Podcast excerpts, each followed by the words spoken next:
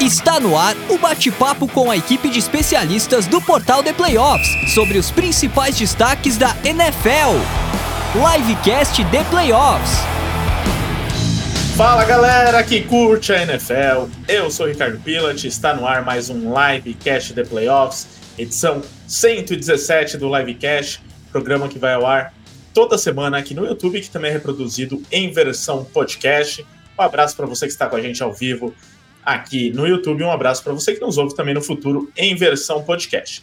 É, estamos gravando nesta terça-feira, 24 de outubro de 2023. Semana passada tivemos aí uma pequena mudança de dia, né, para não atrapalhar ali muito a audiência. Hoje voltamos ao dia normal, terça-feira, para falar de NFL.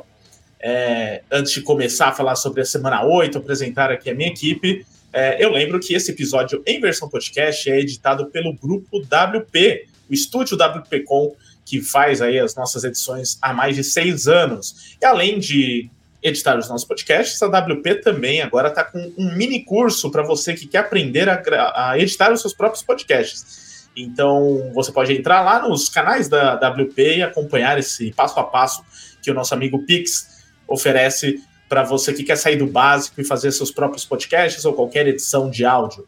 É só mandar mensagem para o número 54 996205634 para mais informações, ou então acesse o site grupowpcom.com.br barra estúdio. Tudo isso aqui gratuitamente, hein? Você pode fazer esse mini curso gratuito, ou então, se preferir, aí sim pagar para a WP fazer o podcast como a gente faz, né? Vai do seu gosto.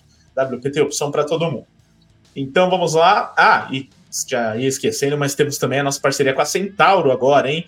Centauro que oferece um belo desconto para quem tem o cupom de Playoffs. Olha só, na verdade o cupom é Playoff 10, tá? Eu, já, eu tô falando errado, depois as pessoas vão reclamar que eu tô falando errado. Mas é Playoff 10, você usa o cupom Playoff 10 nas suas compras na Centauro e ganha 10% de desconto em cima de qualquer compra. Mesmo que a compra tenha é, um percentual já de desconto, né? Então você colocando nosso cupom, aumenta esse desconto. Aproveite o link está aqui na descrição também, se você quiser ir direto para a Centauro conferir os produtos da loja. Agora sim podemos começar, até, até deu tempo do Luiz chegar, já vou até começar com você, que o Luiz chegou correndo, olha só, para conseguir estar a tempo aqui, teve alguns problemas técnicos, deu tudo certo. E aí, Luiz, beleza? É, probleminhas técnicos aqui, mas deu tudo certo. E vamos aí falar dessa semana da NFL. É isso, com a gente também, Lucas Oliveira, tudo bom? Fala, Ricardo. Um abraço para você, um abraço para Luiz, um abraço para Mariana.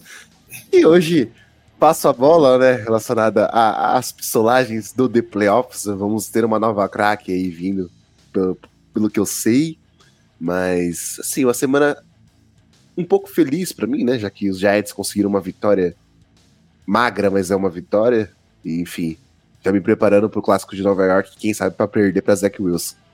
Agora já apresentada, mas vai dar o ar da graça agora, Mariana Marziai, que promete, então, pistoladas hoje, já que a Mia não está presente, ela assume esse papel de pistolar, até porque a Mia teria muito para pistolar aqui hoje também, né? Afinal, perdeu para o Denver Broncos do Luiz. Mas a Mari, que estava toda na empolgação aí com os Niners, duas derrotas seguidas. Só aquela primeira passada, Mari, antes da gente começar a pistolada para valer, tudo bem? Fala pessoal, uh, para quem está nos ouvindo, pro Luiz, pro Ricardo e pro Lucão que estão aqui comigo. Ah, vai ser um, vai ser um momento, entendeu? Porque, assim, eu, eu, assim, o sonho não acabou. Eu não sou essas pessoas assim do, oh meu Deus, perdemos tudo, crise, mas assim, dói, sabe? Não, não tô feliz. Eu passei a temporada passada inteira falando que os Vikings eram uma farsa e daí eu perdi logo pros Vikings. Então, assim, eu é, a humilhação foi maior porque eu perdi pro Kirk Cousins em prime time. Então, assim. Uh, e a minha, a minha era pra estar tá aqui. Eu, eu tô aqui porque ela tá doente, entendeu? Eu acho que ela fugiu porque ela queria passar a bola de quem quer pistolar hoje, viu? Mas assim, vai ser, vai ser um, um longo dia. Prepare-se para 20 minutos de eu falando dessas últimas. Ai, vai ser, vai ser um momento. Calma, Mari, calma. Pelo menos seu time no futebol tá bem, né? Tem, teve um placar contra um ex-time, né? Que jogou contra o seu. Então, pelo menos no futebol tá melhor a coisa, né? Não dá para os dois estarem bem o tempo inteiro, né? Então, É, não é que nem o meu, os meus, por exemplo, estão mal o tempo inteiro. Estão mal, ó, aqui, ó, o Saints é outro também, né? Que não, não ganha de ninguém. Então, é isso, pelo menos um tá bom. Mas daqui a pouco vem aí a pistolada da Mari, o Luiz e o Lucas não, né? Porque os times deles ganharam. O, Luiz talvez, né? Porque o Luiz é, tá torcendo pro time perder e tá começando a ganhar jogos. Aí daqui a pouco ele explica se ele tá feliz com isso ou não. Então, antes da gente começar, só deixando aqueles recados aqui, essa semana não tem bye week, então vamos para cima para falar de 16 jogos, é, agilizando. Mas primeiro peço para que vocês participem com a gente no chat, é, mandando mensagens, como já fizeram aqui o Antônio Sérgio. Todo mundo que está no YouTube, manda mensagem. O Antônio Sérgio mandou aqui um Adreus Brett Maher, torcedor dos é, dos Reigns, né? Eu ia falar do Superchat, já chegou um, então vou antecipar esse daqui, porque Superchat tem prioridade. Façam como o Janilson Vieira mandou um Superchat, por isso tem prioridade aqui. Ele mandou feliz com os Ravens, os Ravens nessa última semana. Será que o Monken achou a forma de jogar? Agora precisa conquistar a consistência. Nessas horas a Mia não aparece. Como já, já disse a Mari, né? O, a Mia teve aí um problema de saúde, por isso mudamos um pouco a escala. Aí a Mari fez a substituição hoje. Então a Mia hoje não aparece. É, mas talvez, né, Janilson, você tem razão, né? Ela some bem no dia que o Lamar joga bem e que os Packers perdem. Então a gente tem que questionar essa doença. Eu vou esperar o atestado dela quando ela mandar. Eu vou trazer na semana que vem aqui para ver se realmente ela estava doente. Então, obrigado, Janilson. Faça como o Janilson, manda superchat para terem prioridade mas quem não mandou superchat, a gente também dá uma forcinha aqui, né? Como é o caso do Ulisses Silva, que falou aqui: nossa, nossa, o que está acontecendo com os Bills, que estão tão irregular? Eu vi a tabela e corre um grande risco de não classificar. Falaremos daqui a pouco dos Bills. É, o Arilson Souza falou também do, de Buffalo, né? Buffalo está apenas confirmando o que acontece nos últimos anos. É um time inconsistente e que depende muito do Allen e do Diggs. É, o Henrique Cavalcante falando que meio que zicaram os Niners, então ele está dizendo que a gente é aqui, no Omari, o, por ter zicado os Niners. Então acho que você também. O, você, até porque você não tem. A Mari é contra a zica reversa, né? Ela vai na zica direta mesmo, ela fala que o time vai ganhar, não tá nem aí. Eu nunca então, postei em live ou em podcast contra os 49ers. Mesmo quando era óbvio que a gente ia perder, eu, eu, eu fui na esperança, entendeu? Teve uma vez que eu disse pra Mia que a gente ia ganhar dos Packers porque o o que o Crosby ia errar um field goal, entendeu? No nível de azar que era necessário para o 49 ganhar. Então, assim, eu sou sempre contra uh, dizer que meu time vai perder, porém, daí a, a zica já é outra questão. Começar a repensar essa estratégia aí, viu? Mas é isso, ó, o Peter Andrade falando que tá emocionado com Ravens. O André Cunha mandou Purdy falhou, mas não é o único responsável. Triste, mas bem melhor que o Garópolo. Aí também mandou mensagem aqui o Gabriti, Gabriti ou Gabriti, não sei. O Purdy não jogou bem, porém a defesa dos Niners foi ridícula de ruim contra a linha, contra a linha ofensiva dos Vikings, que não é boa. Então, muita gente analisando aqui já o jogo dos Niners, daqui a pouco a gente fala, né? Porque vai ser o primeiro assunto. Continuem mandando mensagem no chat, a gente vai lendo durante o programa. E como eu disse, Superchat tem prioridade, tá? Então, se você quiser, manda mensagem a partir de dois reais. Dois reais porque é o que o YouTube oferece, tá? De opção. Não porque eu preciso, a gente precisa necessariamente de dois reais, mas manda a partir de dois reais. É, e aproveite também para se inscrever no canal, deixa seu like também, que é muito importante. Se você não quer gastar nada, deixa o like, é de graça, também ajuda tanto quanto um super chat. É, e para quem se inscrever no canal do YouTube, né, fica a dica aí para que vocês acompanhem os nossos conteúdos, ativa o sininho para receber novos é, notificação de novos vídeos. Ontem tivemos live aqui também, né, só que de NBA, temporada começando hoje, tivemos Otávio Neto da TNT participando junto com a gente. Então, sempre conteúdos especiais é, de todos os esportes americanos. Além disso, na versão podcast também estamos presentes, né? Então, também pedimos para que você siga o The Playoffs nos canais de podcast. Estamos nos principais aplicativos: Spotify, Deezer, Apple Podcasts, Google Podcasts, Deezer, Amazon Music e por aí vai. Tá? Procure lá por The Playoffs. Aproveite para deixar aquela avaliação de cinco estrelas. Tanto o livecast é publicado né, como podcast pela WP, como também é, fazemos outros podcasts né, de NFL. Tem, toda semana tem o Domingo de NFL, que analisa a rodada de domingo. Então, para quem quiser te, é, ter uma análise mais completa da última rodada, É só conferir lá nos canais de podcast no Domingo de NFL. E para quem curte os demais esportes americanos, né? Afinal, outubro é o mês dos esportes americanos, com todas as ligas em andamento. Temos podcast de tudo lá. Tem NBA, tem NHL e tem MLB também. É, e para fechar, grupo de NFL no WhatsApp. Muita gente sempre perguntando qual que é o número, como faz para entrar no grupo.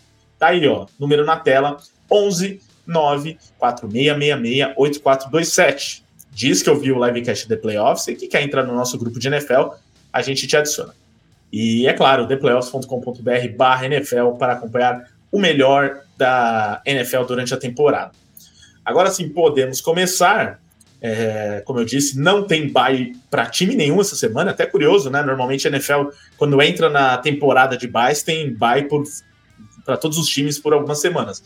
Mas esse ano não. Na semana 8, todos os times jogam. E com isso, vamos falar de todos os jogos de, de todos os times aqui. Mas começando pelo jogo que entendemos que vai ser o mais interessante da rodada e que, por coincidência ou não, é do time da Mari, para ela já começar a pistolada agora. Então falaremos agora de Cincinnati Bengals e San Francisco 49ers, jogo que acontece é, na próxima semana, é, no, no, segundo horário, né, de domingo, é, em São Francisco. É, duas equipes que, assim, o, os Bengals começaram mal a temporada e estão começando a se reabilitar, né, ganhando jogos. É, enquanto os Niners, contrário, né? Começaram muito bem vêm de duas derrotas seguidas. Mas são duas equipes que muitos colocavam aí num possível Super Bowl nessa temporada, e ainda talvez seja uma projeção possível. Então, um jogo de alto nível, né? De dois times contenders, mas em situações ali não tão agradáveis nesse momento. Então, Mari começa, depois Luiz e Lucas complementam, mas aí fica aquele espaço já para pistolada sobre esses últimos jogos, o que, que deu errado nos Niners lesões agora acontecendo, né, que não vinham acontecendo, estão uh, também dando trabalho, mas fato é que as duas derrotas não eram esperadas, né, porque os Niners eram bem favoritos nos dois jogos, né, Mari? Aqui contra os Bengals não dá para dizer que é tão favorito, talvez seja favorito, mas está enfrentando um time melhor que esses últimos dois, pelo menos no papel. E aí, o que, que você espera para esse jogo também? Cara, é a primeira vez que eu tô com medo dessa temporada. Primeira vez, assim, nessa temporada, que assim, cara, talvez a gente realmente perca, porque os outros dois que a gente perdeu, eu achei, eu tinha certeza, tinha certeza que a gente ia ganhar. Dessa vez eu, eu, tô, eu tô cagada, meu, porque assim, tudo que é bom tem que acabar, né? A gente teve Robert Sala, a gente teve Demeco Ryans, e daí é difícil, assim, se engatar no terceiro uh, coordenador defensivo espetacular. Então, o Steve Wilkes, sinto muito, não está no mesmo patamar, está deixando muito a desejar. Sim, eu não sei, eu, eu perdi a conta de quantas jogadas a gente entregou mais de 10 jardas porque a marcação não estava no lugar que tinha que estar, tá, porque os caras estavam fora do lugar. Isso aí não é problema só de, ah, o jogador errou. Se fosse um jogador que estivesse fazendo cagada, isso era uma coisa. Mas assim, os caras constantemente não estavam onde eles tinham que estar para fazer a marcação. Sim, isso vai me enlouquecer. O, o pass rush do 49ers, que era assim, um negócio absurdo. Tipo assim, Nick Bolsa renovou o contrato zilionário. O cara tem, sei lá, dois, três sacks desde que ele assinou. É, é, é pouquíssimo pro padrão dele, que tem 20 sacks em uma temporada. Isso é ridículo. Na metade da temporada, quase. O, tem Eric Armstead, tem o Javon, o Javon Kinlaw, o Randy Gregory, que chegou agora, o Hargrave. Todos eles são muito bem pagos, inclusive. Nenhum deles, assim, tá passando dificuldade e tal. E os caras não, não sacaram o Kirk Cousins uma vez. Uma vez. Então, assim, eu sou muito decepcionada com a defesa, porque é muito difícil estar mal acostumada com uma defesa muito boa nos últimos cinco anos e de repente ela tá entregando o jogo. E daí tudo bem. De vez em quando aparece, faz uma grande jogada, segura um drive e daí entrega pro ataque e o ataque não faz nada. Então, assim, é. Foi difícil. Quanto ao Brock Purdy, tá? Torcedores, calma. Tá tudo bem. O menino tem 14 jogos de temporada regular na carreira entendeu? Tipo, ele é basicamente rookie ainda. Então, assim, tudo bem, é as primeiras duas derrotas da carreira dele em que ele esteve em campo até o final, né? Porque a primeira foi porque estouraram o ligamento do braço dele.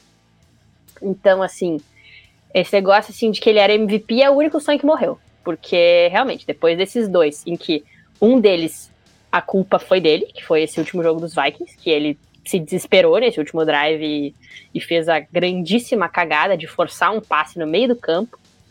Uh, o jogo dos Browns, ele jogou mal, mas a culpa não foi dele que, que a gente perdeu. A culpa foi do Jake Moody, né? Porque que, que, que pode dar errado quando tu seleciona um kicker na terceira rodada? Nada, nada vai dar errado, né? Até porque a terceira rodada cai em árvore. É muito fácil, assim. Ai, mas... E daí o Kyle Shanahan tinha 45 segundos, gente. 45 segundos é um infinito. Com um tempo pra pedir. 45 segundos é um infinito. E o cara disse, não, vamos deixar ele chutar de 44 jardas. Não vamos tentar, mas nenhum passe. Gente, pelo amor de Deus. Pelo amor de Deus. Entendeu? Vamos facilitar a vida do menino. Então, assim, jogo dos Browns, o Purdy jogou mal, mas quando ele precisou, ele entregou. Agora, o jogo contra os Vikings, ele jogou bem. Jogou bem, inclusive, do início. E daí ele teve, né, uma interceptação que foi realmente uma grande cagada. E daí, no final do jogo, quando era para ele realmente mostrar que não, estamos juntos, vou posicionar o. Vamos lá. Ele não precisava posicionar o que, né? Ele tinha que fazer o touchdown. Vamos lá, fazer o two-minute offense. Daí ele me faz essa cagada. É a primeira vez que eu vi ele perder a cabeça em todos os jogos que ele jogou. Porque ele é um cara muito frio, é um cara muito inteligente, ele é um cara muito calmo, ele é um cara muito preciso. E é a primeira vez que eu vi ele perder, assim, sair do jogo. Em todos os jogos que ele jogou. Então, assim, tudo bem, né? Uh, acontece de vez em quando, mas, gente, pelo amor de Deus. Enfim, sobre o Purdy, ele nunca vai ser. Então, assim, ai, bust, ai, já era, realmente, uma farsa. Gente, pelo amor de Deus. Ninguém nunca disse que o Purdy ia ser um quarterback elite. Ninguém Quem chamar o, o Mr. Irrelevant de Bush não entende muito bem o significado da palavra. Pelo amor de Deus, né? O cara ganha menos de um milhão por ano. Que pra quarterback. que é nunca nada. vai ser é Bush, né? É nada. Ele não devia nem estar tá jogando. Não, se a NFL seguisse o seu curso, ele não ia estar tá jogando. Exato. Ele já fez. Ele pode fazer mais nada na carreira dele, que ele já ele foi é um, um sucesso para a escolha que ele foi. Ele é um lucro absurdo, assim. Tudo que vem dele é lucro, gente, pelo amor de Deus. E, tipo assim, ele não, nunca foi um quarterback que ia ter, nossa, um braço absurdo. Ah, ele é um grande talento. E não é isso que a gente precisa, entendeu? Ninguém, se for precisar de um quarterback espetacular, elite, assim, surreal, talento geracional para ganhar um Super Bowl, sinto muito, troca de time, vai para os Chiefs, vai torcer para outro time, porque na NFL vai ter no máximo dois, três quarterbacks elite, assim, ao mesmo tempo jogando.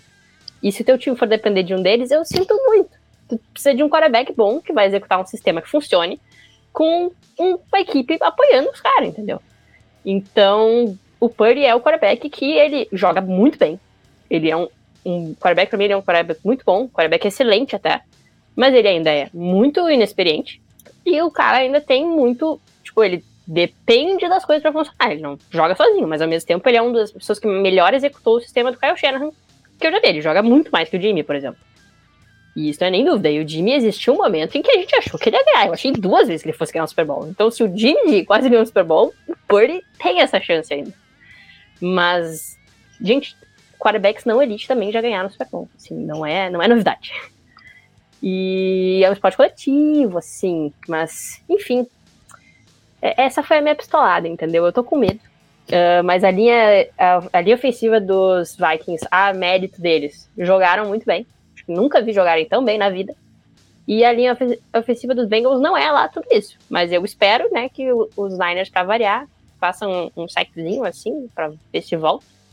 Porque eu não aguento mais essa defesa, gente. Eu, eu exaltava a defesa dos Niners a todo momento. E agora eu não consigo. E, ai, o Greenlaw saiu lesionado. Ai, gente, o Lesioniners é, é um. Vocês têm que entender, gente, que o Lesioniners, ele é um trauma da minha temporada 2020, que foi muito forte. Muito forte, porque eu tava assim, ah, temporada vingança, e daí a gente perdeu todo mundo. Então toda vez que eu vejo um, um jogador saindo de campo com dor em algum lugar, eu entro em desespero. Mas é isso. Espero que tenha agradado o coração de vocês ouvir toda a minha decepção e ódio com o meu time, que faz um tempo que eu não, que eu não tô assim, entendeu? Espero ter, assim, fornecido entretenimento. Tirando que não deu 20 minutos, só uns 15, né, de, de desabafo, é, acho que você foi bem comedida até, se quiser depois xingar mais jogadores, xingar o Kyle Shannon, tá liberada, tá? Mas primeiro toma água aí. O Greenlaw que você sentou, acho que ele voltou pro jogo, né? Então talvez esteja bem. Vamos torcer por isso. Mas eu entro em pânico. Teve uma hora que o Fred Warner tava né? no chão e eu fiquei, meu Deus do céu, acabou. É. Acabou, já era. tá assim o Debo, o Trent Williams talvez volte, não sei, não tem status ainda. Então, assim, eu, eu espero honestamente que a linha ofensiva de papel dos Bengals realmente seja de papel. Sinto muito, sou muito fã do Joe Burrow, acho ele um cara muito simpático. Espero que ele saia de campo com a jersey toda suja, porque alguém tem que ganhar e eu espero que seja eu. Honestamente, essa é a minha posição no momento. Luiz e Lucas, esse jogo aí. Cara, é, é, eu acho que é, é uma. Talvez seja difícil para o 49 essa partida. Né? Não, a, momento não é bom, mas não só por isso, mas porque as lesões são, é um, são um problema. É, a derrota para os Vikings, na minha opinião, é, sabe a, a tempestade perfeita? É, jogou contra uma defesa em que tem o Daniel Hunter, que tem sido um dos melhores jogadores defensivos da temporada. O, o, o Kevin Byron tá, tá muito bem, Byron, né? Tá muito bem na temporada, não à toa ele conseguiu as duas interceptações. E seria um jogo muito complicado para o Fernandes de qualquer forma. Jogando fora de casa, é, sem o Trent Williams, sem o, o, o, o, o Samuel, é, com dúvidas sobre o quão saudável o, Christian McCaffrey estava. É, eu ainda acho que eles, de novamente, overutilizaram o McCaffrey e, e isso pode ser um problema no futuro. E acho que enquanto o Trent Williams, principalmente o Trent Williams estiver fora, a vida do Purdy não vai ser fácil. Ele não é um QB de elite. Né? Ele nunca mostrou ser um QB de elite. Né? Ele, ele, ele nunca é, fez o que o Mahomes fez, ou o que o Jalen Hurts fez na temporada passada, os momentos bons do Tua recentemente. É, ele é um cara que tem mostrado conseguir cumprir com o papel. Mas ele precisa do teu time, do time inteiro em volta dele. Né? E aí você perde um, o Debo Samuel, que talvez seja um dos seus principais alvos, principalmente com o George Kittle não sendo mais o seu principal alvo. É, e você perde o seu left tackle contra um, uma defesa que tem o Daniel Hunter, que ganhou 31% dos snaps é, nesse, nesse, jogo. Então, 31% dos snaps nessa partida, ele bateu o, seu, o, o left tackle do, do, do 49ers e chegou no, no, no, backfield e atrapalhou, seja a corrida do McCaffrey ou seja o, o passe do Purdy. O jogo vai ficar difícil. E aí, você, a gente tem agora essa semana uma defesa dos Bengals que talvez não seja tão forte quanto a, a defesa do, dos Vikings, e por isso há um caminho mesmo sem o Trent Williams e mesmo sem o, o Debo Samuel, o 49ers consiga vencer a partida, porque é, o, os Bengals têm o, o Sam Hubbard, tem é, o corner com, com nome comprido lá, que eu esqueci o nome, é, mas não são as peças que o Vikings tem. Mas a gente fica nessa, nessa dúvida. O Purdy vai conseguir ter tempo no seu pocket para escalar as suas leituras, ou só vai, só vai conseguir procurar o, o Ayuk e passa de, do jeito que for? Porque ele precisa ter, essa, ter essas leituras, ele precisa desse tempo. Sem esse tempo, ele não vai encontrar o George Kittle, ele não vai encontrar o John Jennings. Quando encontrar, vai fazer um passe forçado e vai sofrer turnovers. É, por isso eu acho que um, é um jogo difícil, talvez o fator casa ajude, mas com o Bengals, que tem teve tempo para se recuperar essa semana, né, vem de bye, é, eu acho que vai ser muito difícil o 49ers, porque o ataque dos Bengals vai vir para atrapalhar essa defesa, que infelizmente não é do mesmo, do mesmo patamar dos últimos anos, e não vai ser enquanto não mudar o, o coordenador defensivo. Cara, e a gente traz um, um ponto que a Mari já trouxe, que o Luiz já trouxe, mas eu, eu vou citar o, a questão da defesa dos Bengals, principalmente no segundo tempo de jogo, né? O Luan Aruma, ele consegue ajustar muito bem a defesa dele. Uh, essa OL do, do, dos Niners teve problema com o Daniel Hunter e vai ter problema com o Trey Hendrickson se não for solucionar esse problema. Não só o Trey Hendrickson, né? O Sam Hubbard é um cara que vive abaixo do radar e consegue fazer um jogo muito bom, né? o plano de jogo dos Vikings, aéreo principalmente, deu muito certo contra os 49ers. Então, talvez os Bengals tentem repetir isso numa mistura boa com o Jamar Chase, né? O jogo aéreo dos Bengals é um grande forte do time. Ele não, o Joe Burrow consegue aproveitar muito bem dos seus wide receivers. Uh, e vai ter um momento que, que, que, querendo ou não, os Bengals eles vão ter que se aproveitar disso muito E vamos ver se esse plano de jogo vai se encaixar com o plano de jogo dos Vikings, se encaixou contra a defesa do, dos, dos 49ers, né? Uh, no caso do ataque, eu quero ver muito como o Purdy vai encarar uma mente defensiva tão forte como do Anarumo, por mais que os Bengals não tenham um, um backfield, um, uma secundária como tinham até o ano passado, né? Principalmente com a saída do Jess Bates, é um cara que para mim faz muita falta nessa defesa. Uh, mas é um, um, uma defesa que tem um front forte, e que na ausência do Trent Williams pode ser sim um grande incômodo para os 49ers. Uh, que, enfim, Debo provavelmente não vai jogar, vai ficar mais duas semanas fora. Uh, Debo tá fora já. Já tá é, então. confirmado. Essa questão de duas, duas semanas, eu, eu, acho que é um cara que vai, vai faz muita falta nesse ataque. Porque querendo ou não, com ele em campo é o que fica muito, muito livre para poder fazer as jogadas, fazer big plays. Uh, o time em dado momento, explorou bem o Kiro. Eu quero ver mais o Kiro que eu vi no jogo contra os Vikings. É importante ver o George Kiro recebendo a bola é, nesses momentos clutches, nesses momentos decisivos. E eu espero que Purdy, na hora que se ele precisa decidir o jogo, ele não faça como fez contra os Vikings. Porque escalou o pocket muitas vezes muito bem, conseguiu fazer boas jogadas contra as pernas. Mas no momento mais decisivo do jogo, ele fez um passe que realmente mostrou que ele Ainda é um cara que tá em aprendizagem na liga, porque a cobertura estava muito boa, ele tinha três jogadores cobrindo a área na defesa. É, foi realmente uma jogada meio que desesperadora naquele momento. E, e, o Purdy não tem se mostrado assim, tem se mostrado um quarterback muito calmo.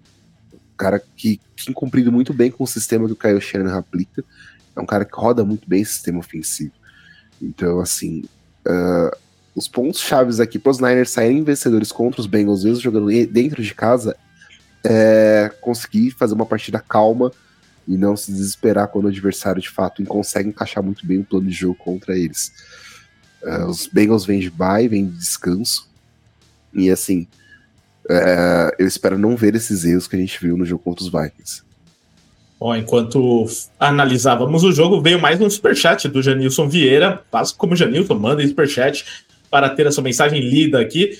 O Janilson mandou aqui um perfeito, tem que exaltar a vitória dos Vikings. Então, ele falando aqui que é, de ver o lado positivo né, da, da vitória dos Vikings e não só como se os Niners tivessem perdido o jogo. Só que também a gente está aqui na análise dos Niners, né? Por isso que talvez tenha esse viés, né? Mas daqui a pouco a gente fala dos Vikings também e, e destaca aí as, as virtudes da equipe para ter vencido esse jogo muito bem, como venceu contra os Niners. Valeu, Janilson!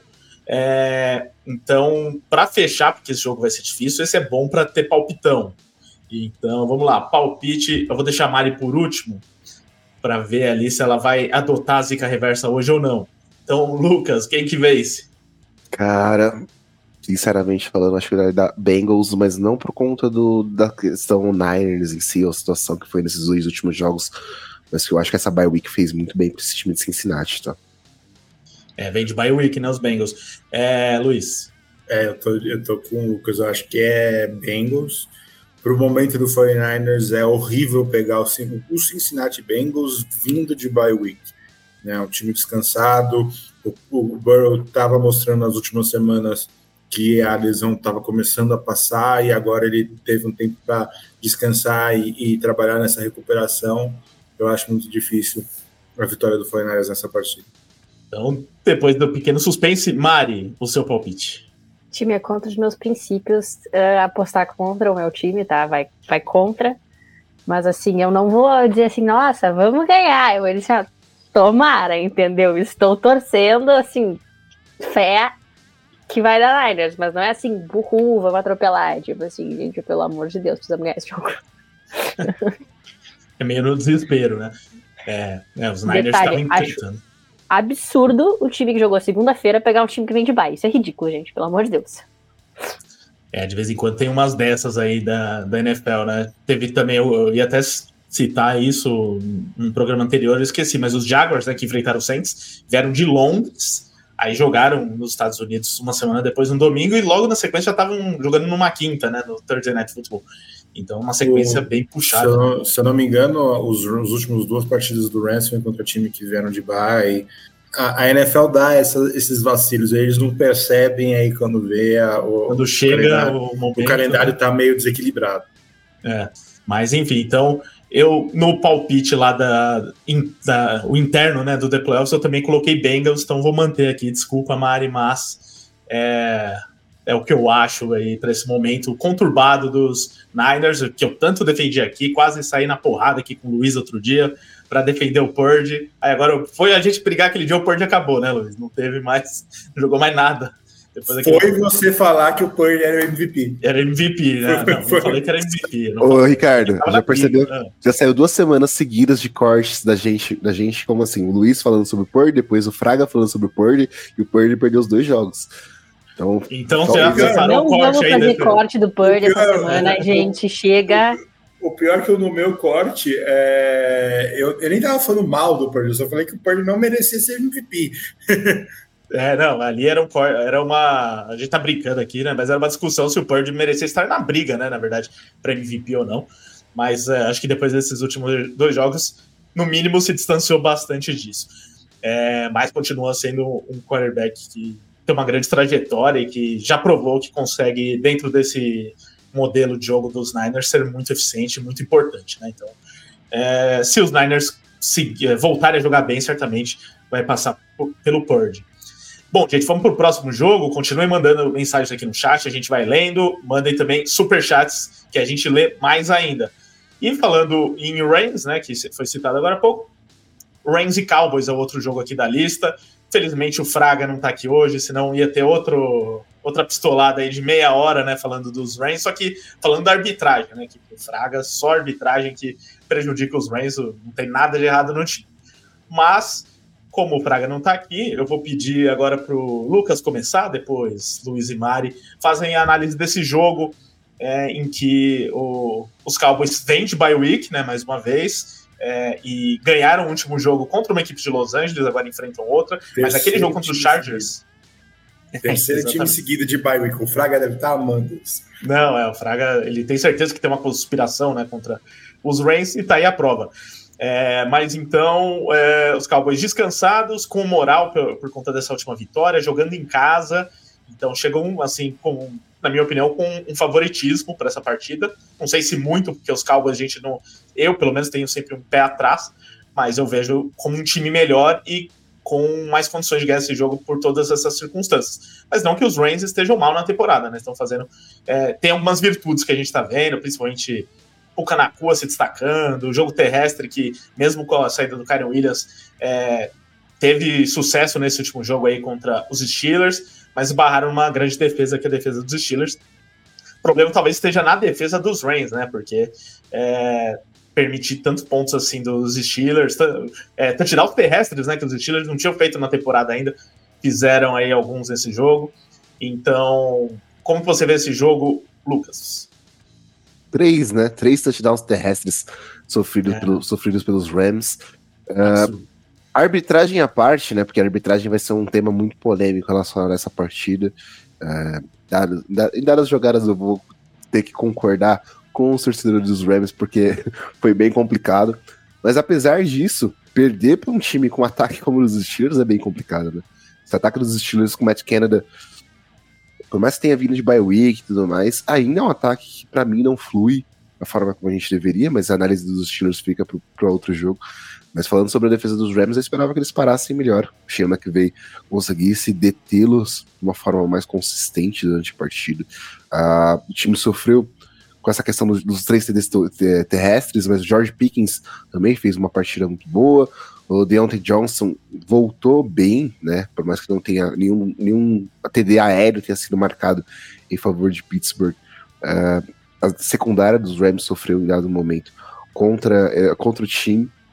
Uh, e vai pegar agora um Cowboys que tem, para mim, um ataque melhor né, que o do, que dos, Red, do, dos Steelers, né?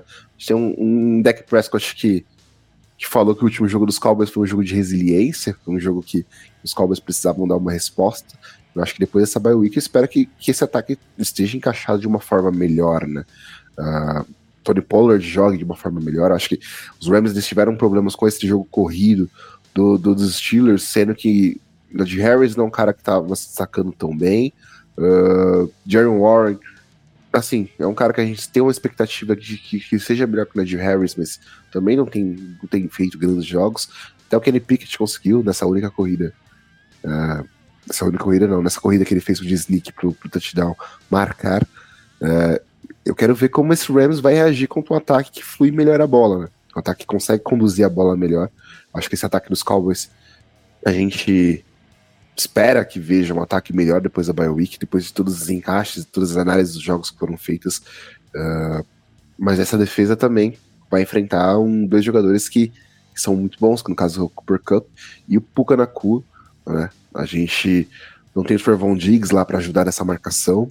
Uh, então a pressão exercida principalmente pelo Michael Parsons vai ser fundamental para que essa bola saia o mais rápido possível das mãos do Stafford e que o, tanto o Puka como, como o Cup não machuquem essa defesa. Acho que, em dados momentos, a defesa do, dos, dos Cowboys tem sofrido quando o jogo aéreo consegue encaixar muito bem. Né?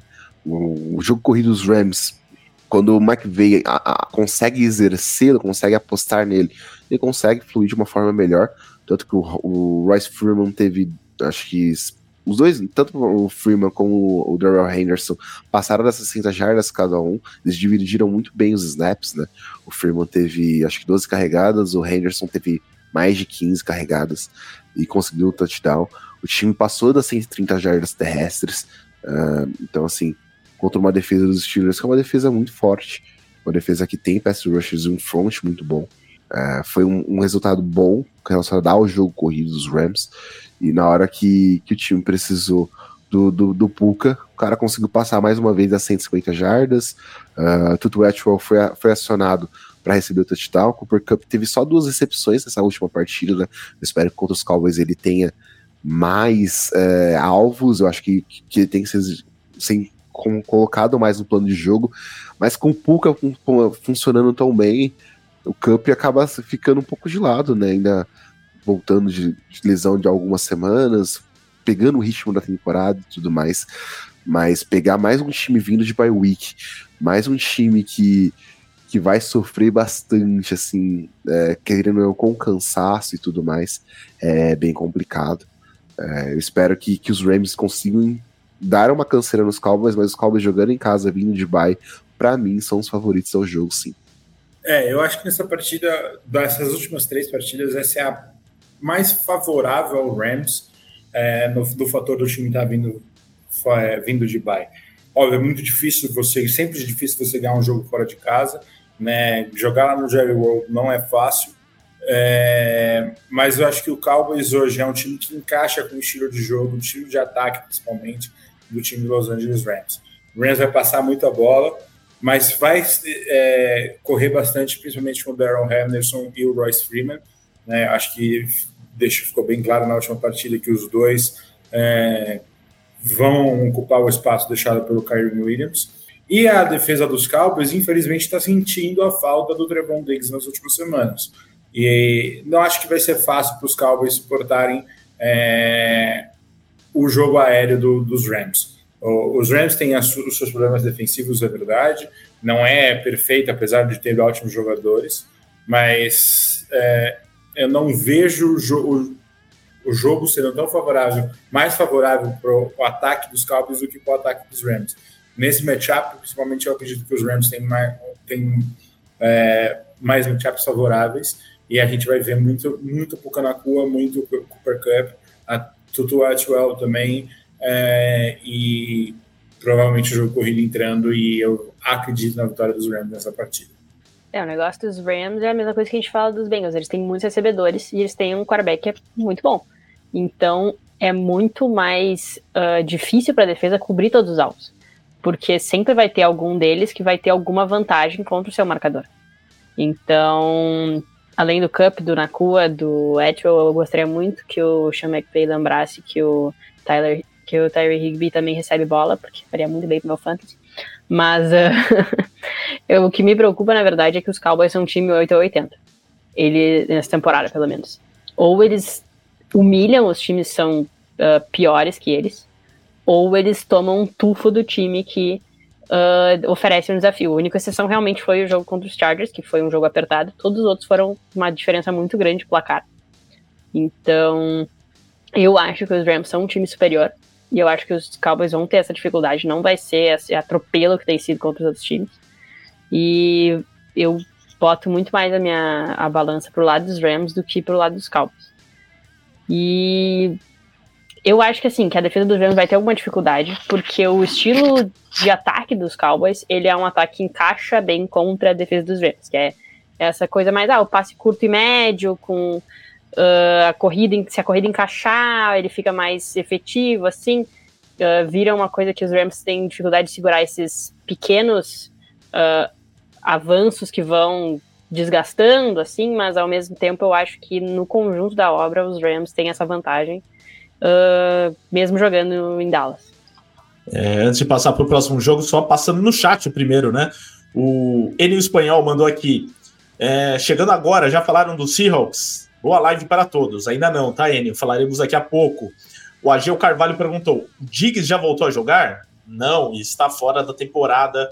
É uma lesão no joelho, né? Infelizmente, Trevon Diggs fora da temporada. É, o Antônio Sérgio, né, que torce para os Reigns, perdão, o filho do McVeigh está prestes a nascer. Tomara que ele se inspire e não gaste os timeouts antes do final do quarto quarto. Então, é, tem que tomar essa, esse cuidado também, né? E aí ele acrescentou aqui que os Reigns ainda precisam de um jogo ser, bom de quatro quartos. Está demorando para nascer, né? Faz umas três semanas que ele está de aviso prévio que, que a criança pode nascer. Já está de dez meses, né? Não nasceu ainda. É, o, o Gabrit mandou aqui. O povo do chat está contrariando 100% as previsões do time de playoffs. Será? A gente só fez uma previsão ainda. Vamos ver desse jogo aqui. Vamos ver o que, que o chat acha. Então a Mari, pelo que eu entendi, vai de Rams? Eu vou de Rams. E o Lucas? Cara, Você colocou eu, na nosso eu, palpite lá do. Interno. Eu coloquei Cowboys. Uh, eu vou Cowboys porque eu acho que os Cowboys vão aplicar um, um, um jogo bem mais complicado que os Steelers, pra ser bem sincero. E Luiz, para desempatar então? Rams. Olha aí, eu colocando o Cowboys como favorito, mas eu não, não coloco, é, não, não ponho a minha mão no fogo pelos Cowboys de jeito nenhum. É, então, Gabrite e pessoal do chat, digam aqui, né, quem vocês acham que vai ganhar, se a gente tá, é, se vocês estão contra as nossas previsões. Aqui, ó, tem o Luiz Carlos Figueira mandou que é Peter Andrade falou que vai ser Dallas, tranquilo.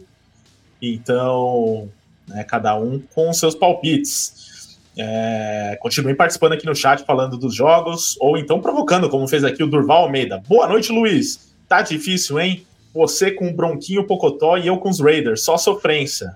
Bronquinho Pocotó. Eu venci o jogo, né? Ganhou o jogo. o Raiders conseguiu perder dos Bears, né? Então aí. É, o problema Nossa, dos Broncos foi ganhar o jogo, né? Tyson Bar, gente, é brincadeira. Muito é. fã dele, inclusive. O pai dele é, aparentemente é multicampeão de queda de braço. Muito bom o vídeo dele, dele fazendo queda de braço contra o cara da NFL Network. Fica aí a dica, então. É, vamos lá, próximo jogo, continuem participando no chat. Se vocês querem ter a sua mensagem lida, mais uma vez, reforço, mandem superchat. Um superchat de dois reais você já tem a sua mensagem lida com 100% de certeza. Agora, quem vai ter 100% de certeza na análise agora é o Luiz, que começa falando do próximo jogo e vai falar de Jaguars e Steelers. Então já falamos um pouquinho dos Steelers aqui, né? Mas agora podemos aprofundar sobre essa vitória, essa campanha dos Steelers, mais uma vez surpreendente, né? Quatro vitórias e duas derrotas, campanha positiva, brigando pela liderança da divisão, mesmo com um ataque que praticamente não, faz nada.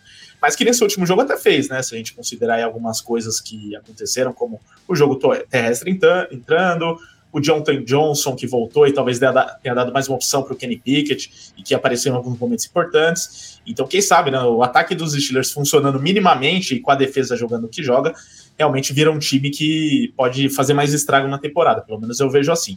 Mas queria sua opinião, ainda mais enfrentando esse Jaguars, que também é um time que está se encontrando durante a temporada, né? Começou mais ou menos, mas parece que agora está pegando no breu e vem de uma ótima vitória lá contra o meu New Orleans Saints. O que, que você está esperando desse jogo, Luiz? É, é, é, acho que a gente falar que os Steelers tá, tá uma campanha boa, eu acho que é ser surpresa, eu acho que é um pouco injusto já com o Mike Tomlin, né? É o esperado é, dele, né? É, já tá no meu esperado. Tipo, mesmo que o time esteja ruim, o time vai conseguir umas nove vitórias e, e vai brigar para os playoffs, mesmo que se não entre, ele tá lá na briga no final do ano. Eu acho que essa é a realidade do Steelers novamente. Não tem um dos melhores ataques e não vai ter com Kenny Pickett. É, enquanto ele for, for o quarterback, provavelmente esse ataque vai ser muito difícil de desenvolver é, em, em, em, se tornar um, um, grande ataque da NFL. Mas é, é, um ataque que, se trabalhar bem o jogo corrido, principalmente com o, o, o Warren, né, que para mim é, funciona mais esse ataque do que o Najee Harris, é, tem chances de vencer qualquer partida. O, o, a defesa é boa, o TJ Watt é, de outro mundo, né? É, vai, vai causar contra quem tiver, tiver na frente, vai sacar provavelmente todo mundo, pelo menos uma, uma vez o jogador, o QB adversário em cada partida, é, e, e, transformar a vida do ataque adversário numa situação difícil. Eu vejo o Jaguars com um pequeno favoritismo por, por essa, nessa partida, por um simples fato do, do elenco em si ser, ser mais é, bem montado do que o dos Steelers. É, tem menos buracos que o, que o elenco dos Steelers. Ele tem um ataque que funciona muito bem, é, o jogo corrido é maravilhoso, o Etienne tem sido um dos melhores running backs da temporada, é, tem bons, bons recebedores, talvez ainda não encaixou direito como trabalhar todos eles, né? Tem horas que o, o Ridley não é muito acionado, tem horas que o, o, o, Christian Kirk não é muito acionado, ou quando aciona muito os dois, o Evan Ingram fica esquecido. Eu acho que o ataque está precisando desenvolver um, pouco nesse sentido, e talvez isso também caia pelo fato da linha ofensiva não ser boa, e pelo menos protegendo o passe, e aí o, o, o Lawrence não tem tempo suficiente para ler todas as fazer todas as suas leituras na jogada. Eu acho que o Jaguars tem uma defesa boa o suficiente para atrapalhar a vida do Pickett, né? Não, não vai ser fácil a, a, vida do Pickett nessa partida. E do outro lado, o, apesar da boa, boa defesa, eu acho que o Lawrence consegue trabalhar essa, essa defesa do, dos Steelers. TJ Watt vai tra transformar a vida do, do, do, Lawrence no inferno, com certeza. Com toda certeza vai, vai ver, o, o Lawrence vai sonhar com o TJ Watt depois da partida. Mas eu acredito que os Jaguars têm uh, motivos para acreditar na vitória, mesmo lá no eterno Heinz Field. É, uh, os dois times cedem muita jarda, né? Os Jaguars uh, liberam, tipo, muitas jardas, principalmente pro ataque aéreo. Então são 273 jardas por jogo. É o segundo pior da liga em jardas cedidas pro passe. E decidiram, os Steelers conseguiram finalmente entender como é que se resolvia o problema do ataque aéreo, era passar a bola para o George Pickens, porque pato morto que tu manda para ele, ele consegue dar uma resolvida. Mas, e os Steelers cedem tipo, 373 jardas por jogo. É o terceiro pior da liga. Então vai ser um jogo de muitas jardas. Vai, pode ser que até que a pontuação seja mais pra, mais estourado do que a gente espera, considerando que são dois times que uh, eu não diria assim que seja, nossa, um ataque muito explosivo dos Jaguars, mais do que dos Steelers até. E a defesa dos Jaguars força muito turnover. São uh, 16 turnovers essa temporada já. São oito fumbles forçados, sete deles recuperados, nove interceptações. Então, vai ser um dia complicado para os Steelers, principalmente se os Jaguars conseguirem aproveitar né, os turnovers. Então eu sou muito mais Jaguars, apesar dos Steelers estarem assim, se encaixando, mostrando assim que finalmente resolveram o seu maior problema. Mas acho que vai ser um jogo divertido, assim. Vai ser um jogo que vai ter bastante uh, jogadas explosivas, assim, pontuação. Vai ser um jogo interessante de ver. Interessante vai ser. Esse jogo tem tudo para ser muito bom, na minha opinião. Acho que essa defesa dos Jaguars ela é uma defesa que tem encaixado, tá? E esse ataque dos Steelers, Steelers enquanto o Matt Canada for coordenador, para mim vai ser bem complicado e o Kenny Pickett para mim não, não vai ser solução. Esquece. É, eu, te, eu tenho um pé atrás com o Pickett, sim, eu sou uma pessoa que, que sempre tive isso desde a época do college, mas o problema para mim é que o, que o Mike Tomlin disse que iam haver mudanças e de certa forma você vê uma, uma evolução pós-bye week, mas ainda assim eu tenho tenho minhas, minhas preocupações. Para mim, a defesa dos Steelers mais Mike Tomlin carrega muito mais time que qualquer coisa. O retorno do Deontay Johnson foi positivo. Acho que vai ser interessante vê-lo encarar essa secundária dos Jaguars, né? Uh, mas eu, eu, eu quero ver mais o, como esse ataque vai fluir. É, esse ataque, do, no caso do, do, do, dos Steelers, porque o ataque dos Jaguars tem ido muito bem contra, com o Travis Chain. Acho que o Etienne tá fazendo jogos muito bons, ele tá tendo carregadas importantes, tá conseguindo pontuar, né? Tá chegando na Terra Prometida muitas vezes, e isso é importante. Uh, mas essa ausência do Calvin Ridley nas últimas semanas me preocupa quando se fala de jogo aéreo. Né? O Evan Ingram tem sido um Tyrande uh, que tem sido um bom alvo, consistente, mas uh, Christian Kirk tem, tem aproveitado essa ausência do Ingram para aparecer mais nos jogos. Mas eu quero ver mais o Calvin Ridley. Ele é um cara que a gente começou a semana, na semana 1 muito bem, a gente viu um cara produzindo é, jardas uh, até pós-recepção, fazendo recepções muito boas, Trevor Lawrence abusando disso. Uh, e eu quero ver mais disso, quero ver mais do Ridley, porque é, esse ataque vai precisar contra a pressão de TJ Watt, né? E não só TJ Watt, né? Ele é um cara que, que consegue contagiar e, e, e fazer com que o time jogue bem. Joey Porter Jr. também tem jogado bem. Então quero ver como ele vai enfrentar esses recebedores de Jacksonville em dados momentos durante o jogo. Uh, e como os Steelers podem responder contra uma franquia que, querendo ou não, tem feito uma temporada com jogos bons. Uh, então, acho que esse é um duelo já muito importante dentro da AFC.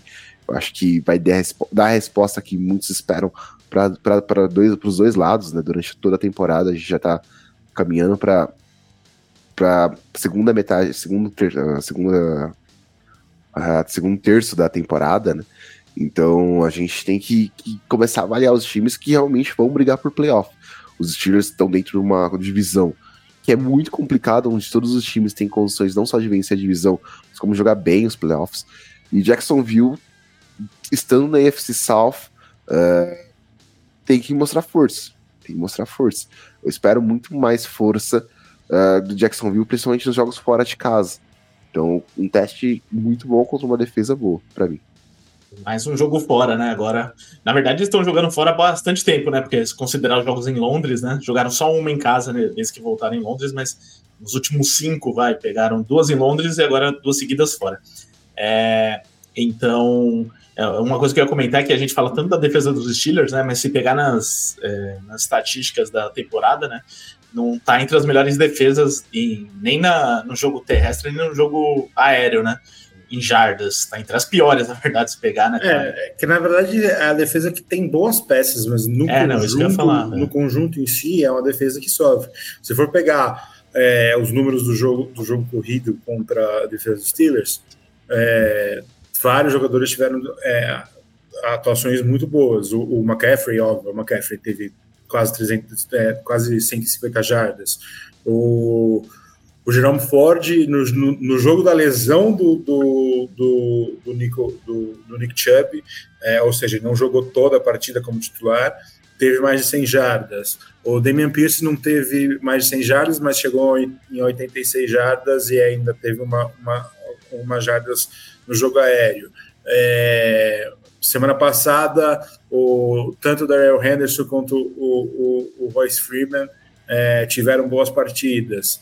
Então é uma, é, uma, é uma, uma, defesa que, por mais que tenha bons jogadores que vai atrapalhar a vida do, do QB adversário, sofre com o jogo corrido. Vai, vai enfrentar, talvez, essa, essa semana, talvez o melhor running back da, do ano, junto com, com o McCaffrey. Né? Então, hum, como, quantas jardas eles vão ceder pro, pro Travis Etienne? Porque se o jogo for 0800 Travis Etienne, é capaz do Jaguars ficar nisso o jogo inteiro e passar o trator por cima do, da defesa dos Steelers. Ele não só corre, né? Ele recebe também. Ele, quando recebe as jardas depois da recepção, são uma adição legal, assim, digamos. Eu ia comentar justamente isso do Luiz aí, de que os nomes da defesa acho que são melhores do que o sistema em si nesse momento. Enquanto o ataque dos Steelers também eu acho que é, tem nomes ali que a gente espera muito, mas até hoje não entregaram muito, né? Então, quem sabe em algum momento eles possam engatar aí alguma coisa e o ataque dos Steelers ser um pouco mais é, perigoso que no momento não é. Então, é isso, Jaguars e Steelers. Então, na próxima rodada, é, o palpite a gente não fez, né? O Luiz, quem, quem você aposta? Jaguars. Mari? Eu também sou Jaguars. Depois o, Gra o vem aqui e disse a gente é, se tá contra o chat, né? O, o, Lucas foi dar uma volta, então daqui a pouco ele, ele comenta aqui, mas eu vou de Jaguars aqui também. É, então, é, vamos para o próximo jogo. Só antes sobre o chat aqui, tá? É, tem uma mensagem sobre beisebol, né? O João Vitor falando: vocês poderiam fazer uma live, live de beisebol? É, a gente não vai ter live agora de beisebol, mas vai ter um podcast, como até o Luiz mandou aqui nos comentários. Vai rolar um podcast especial. Já vou aproveitar a audiência da NFL aqui para falar disso, porque teremos aí uma gravação essa semana com o Anthony Curti. Eu, o Luiz e o Curti estaremos aí gravando o podcast. É, até pelo horário que a gente vai ter que gravar, não ia ficar muito bom para live. Então, vamos fazer como podcast. Vai estar disponível provavelmente na quinta ou na sexta-feira esse podcast. Mas para quem não sabe, para quem só assiste NFL, né, o Curtis também comenta beisebol, né? Comenta MLB. Então ele vai estar com a gente. Não é nem tão comum ele participar né, de podcasts de beisebol e tal. Então vai ser legal ele estar com a gente falando de beisebol e não só é de, o primeiro com a gente, NFL. Provavelmente do curte de beisebol. É, de beisebol primeiro, com a gente sim. É. Já participou. Bira já fez alguns, NFL, né? né? Mas o curte é a primeira vez. É, então vai ser legal aí para vocês que gostam de NFL e não é, não acompanham tanto o MLB, né, mas gostam do Curte, fica a dica aí para vocês ouvirem esse podcast, quem sabe se interessem para assistir a World Series, que é a final da MLB, que começa na sexta-feira. Nesse exato momento aqui tá rolando, inclusive, um jogo é, que vale a última vaga na World Series, que é entre Phillies e D-backs. Eu tenho certeza que o Luiz está na audiência aí, que nem eu, de olho aqui. Tá um a um o jogo. É, que eu, toda vez que eu olho para essa direção aqui na imagem, é porque eu estou olhando para a TV porque aconteceu alguma coisa. Enquanto, e eu vendo a NBA, né? Ia fazer justamente esse parêntese aqui do Enio, que hoje o Brasil ganhou de Cuba, está classificado no Pan-Americano. Brasil, Exatamente. o país do beisebol. É, tá melhor que o futebol. Se, se eu não estou enganado, o Ricardo vai poder confirmar, acho que estamos uma vitória de estar garantidos na final, né? É, é sim, sim. É. Pela... é que é meio maluco lá o regulamento, mas é, vai é, pegar o regu... Panamá. No regulamento, no regulamento criado pela Confederação de Futebol do Rio de Janeiro, o, o, o Brasil precisa vencer só uma, uma, um entre Panamá e México para chegar à final do Pan-Americano. É isso, vai jogar aí contra o Panamá nesta quarta-feira. E acompanhe no The Playoffs, que está rolando cobertura no site theplayoffs.com.br, cobertura de todos os jogos do Brasil no PAN, inclusive esse jogo contra Cuba. Lucas de volta, né? Tava falando da NBA também, mas você faltou seu palpite de Jaguars e Steelers. Jacksonville, Sunshine neles. Ok, então com isso, fomos todos de Jaguars. E agora vamos para o último jogo, com uma análise um pouco mais específica, que é esse Vikings e Packers, é, que está aqui principalmente pela rivalidade, porque é, eu quero saber se os Packers ainda têm jeito nessa temporada, será que... É, em alguns momentos no começo o Jordan Love deu uma iludida, né? A própria Mia, coitada, estava achando que nasceu o novo Aaron Rodgers, mas ele fez alguns bons jogos, ou teve alguns bons momentos em alguns jogos, por exemplo, contra o Saints, ele no segundo tempo foi muito bem, né? No primeiro tempo ele não fez nada, mas naquele momento da virada dos Packers contra o Saints, ele foi muito importante. Então dava ali uns indícios de que poderia ser um quarterback bom é, e que conseguisse manter os Packers na briga aí por alguma coisa, mas está desandando nos últimos jogos, né? Enfrenta os Vikings no melhor momento dos Vikings, ganhando agora é, jogos consecutivos, entrando finalmente na briga também é, para ir para os playoffs. Né? Não sei se a divisão está muito viável nesse momento, com a campanha um pouco longe dos Detroit Lions, mas para ir para os playoffs, é, os, os, Vikings vão conseguindo uma recuperação aí e continuam so, todos os jogos dos Vikings uma posse de bola, não tem jeito, é um negócio absurdo. Ano passado ganharam várias assim, esse ano estão começando a ganhar assim também, assim como tinham perdido. É, vamos lá com o Lucas analisando esse jogo. Depois Mari e Luiz falam pra gente o que esperar de Vikings e Packers. Vikings muito favorito ou por serem Green Bay tem jogo, Lucas? A gente fala muito de duelos divisionais, né? Que a gente bota às vezes os times muito favoritos, mas a coisa se complica um pouco, tá? A gente tá falando de um clássico dentro da NFC Norte. O jogo é no Lambeau Field, então, querendo ou não, pega um pouco. Mas, entretanto, todavia, se a defesa dos Vikings jogar contra Jordan Love como jogou contra o São Francisco 49ers e o ataque, principalmente, é, conseguir produzir com Jordan Edson, talvez os Vikings consigam sair sim vitoriosos. Eu acredito que, que os Vikings, se eles conseguirem manter esse, esse plano de jogo ativo e na hora da H não acontecer de abandoná-lo, a probabilidade sim de sair com vitória é grande. Mas eu não descarto essa defesa dos Packers, é uma defesa que começou muito bem a temporada, tem um grande cornerback, uh, a pressão feita pelo front também é muito boa, e essa linha dos Vikings não é das melhores, ela falha muitas vezes, e Kirk Cousins às vezes toma decisões muito, muito erradas, então assim, uh, eu acho que tudo pode acontecer nesse jogo, acho que uma partida vai ser muito disputada, acho que vai ser aquela, aquela, aquela coisa que estava acontecendo muito com os Vikings na temporada passada, né? Jogos por uma posse, por, na verdade por dois pontos, três pontos. E vai ser um jogo bem disso, assim, vai ser uma diferença muito apertada de, de placar. Eu acho que o Jordan Love ele tem que, que parar para analisar a tape, como ele já tem feito, né? O time Green Bay já, já garantiu que, que o LaFleur vai ficar como, como treinador da, da franquia, não pensa, nem passa na cabeça por ele é, que, que, por eles que, que o LaFleur sai. Uh, e Jordan Love vai continuar trabalhando com esse head coach que, para mim, não é uma das grandes mentes ofensivas da, da, da liga. É, é um cara que, que deixa a desejar em muitos momentos. E, mas é a evolução. Jordan Love ainda tá nessa questão da primeira temporada dele como titular. Eu acho que duelos com contra times divisionais são meio que obrigação.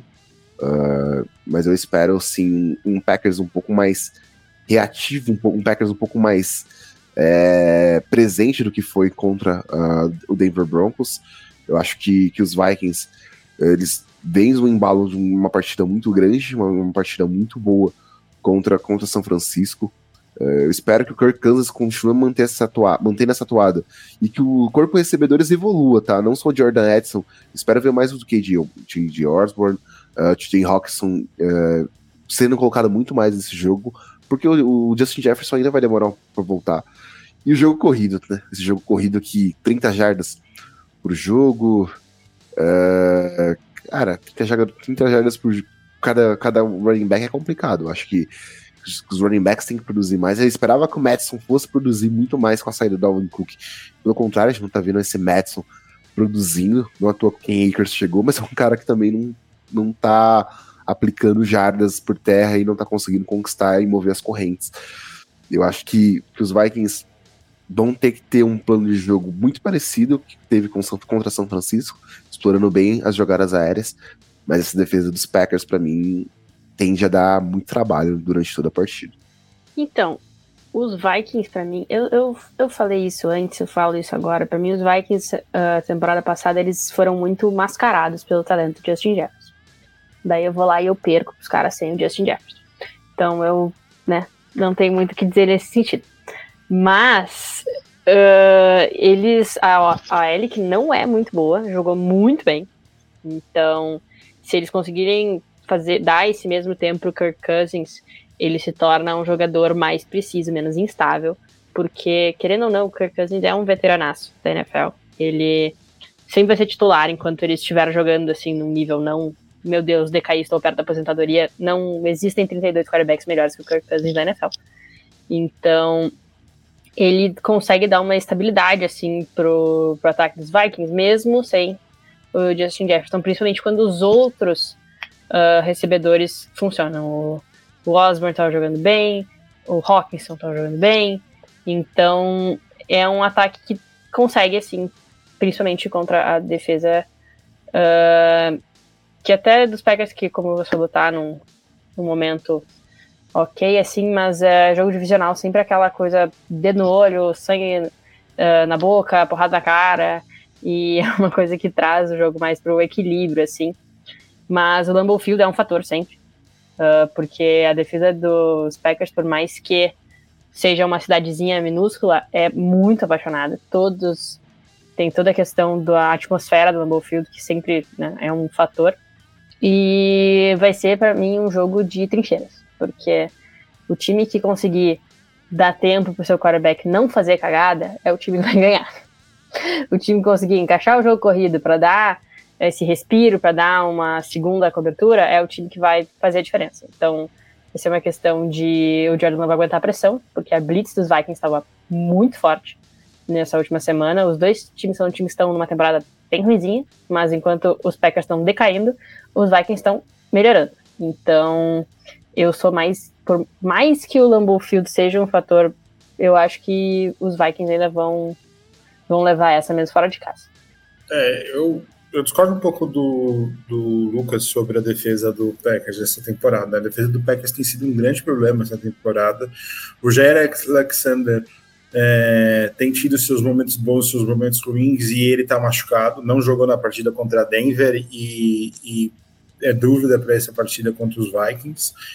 E eu acho que se ele não jogar 100%, ele vai sonhar com as costas do, do, do Jordan Edson, porque o Edson é muito rápido, ele vai passar. Eu vou ter até dó um pouco do Jair Alexander nesse matchup. É, eu acho que os Vikings estão num momento bom e eu acho que é um, um matchup muito parecido com para os Vikings do que foi com o San Francisco 49ers, né? Aproveitando as lesões na equipe e no caso do Packers aproveitando um quarterback que está muito longe de ser o que ele precisaria ser, né? Nesse ponto da carreira dele. Ah, mas é só o primeiro ano do Jordan Love como titular. O Jordan Love é só o primeiro ano, mas há quantos anos ele já tá, ele já foi draftado? Por mais que ele for, que, que seja o primeiro ano, ele já, te, já tinha que estar jogando muito melhor. E mesmo nas vitórias, ele não jogou bem em toda a partida. Ele jogava. Algumas partidas ele jogou mal o primeiro tempo, e no segundo tempo aproveitou um, uma, um, um descuido da defesa adversária e conseguiu uma virada. É, não é assim que não é sustentável isso, e, e para mim os Packers têm um problema muito grande com o Jordan Love porque ele é um QB que vai tirar eles da briga pelas escolhas mais altas, mas não é um QB que vai levar eles para o playoffs. Então, eu vejo um, um, um favoritismo até considerável do Minnesota Vikings, é, mesmo com esse jogo sendo no, no Lambeau Field. Tá certo, então todos vão de Vikings aqui, né? Para nem ter muita votação. Difícil, né? E contra os Vikings nesse momento, mas ó, a gente tem que lembrar que a NFL é sempre uma surpresa cada semana. Semana passada a gente aqui cravou favoritismo gigante dos Niners, dos Bills, então, nossa, falou que ia passar o trator nos Patriots. Então, é, é, normal, gente. Ainda bem que tem isso, né? Que tem essas zebras e que não é tão previsível assim. Mas nesse momento os Vikings parecem um time melhor. É, antes de passar para o Expresso, só mais algumas mensagens do chat. É, o Janilson Vieira mandou aqui. Na minha opinião, os Niners jogaram mal. Sim, mas foi os Vikings que ganharam o jogo, não tira o mérito deles. O L jogou muito bem, Cousins foi eficiente. Então, análise aqui do Janilson. O Gabrit mandou: a produção dos running backs dos Vikings contra os Niners só mostra como a defesa jogou mal. É, o John Edson dos Santos, de Manaus, Amazonas, ó, mandando um dia, um dieta bem legal. Quem quiser mandar aqui com cidade e estado, é sempre bacana saber de onde vocês estão nos assistindo e ouvindo, né?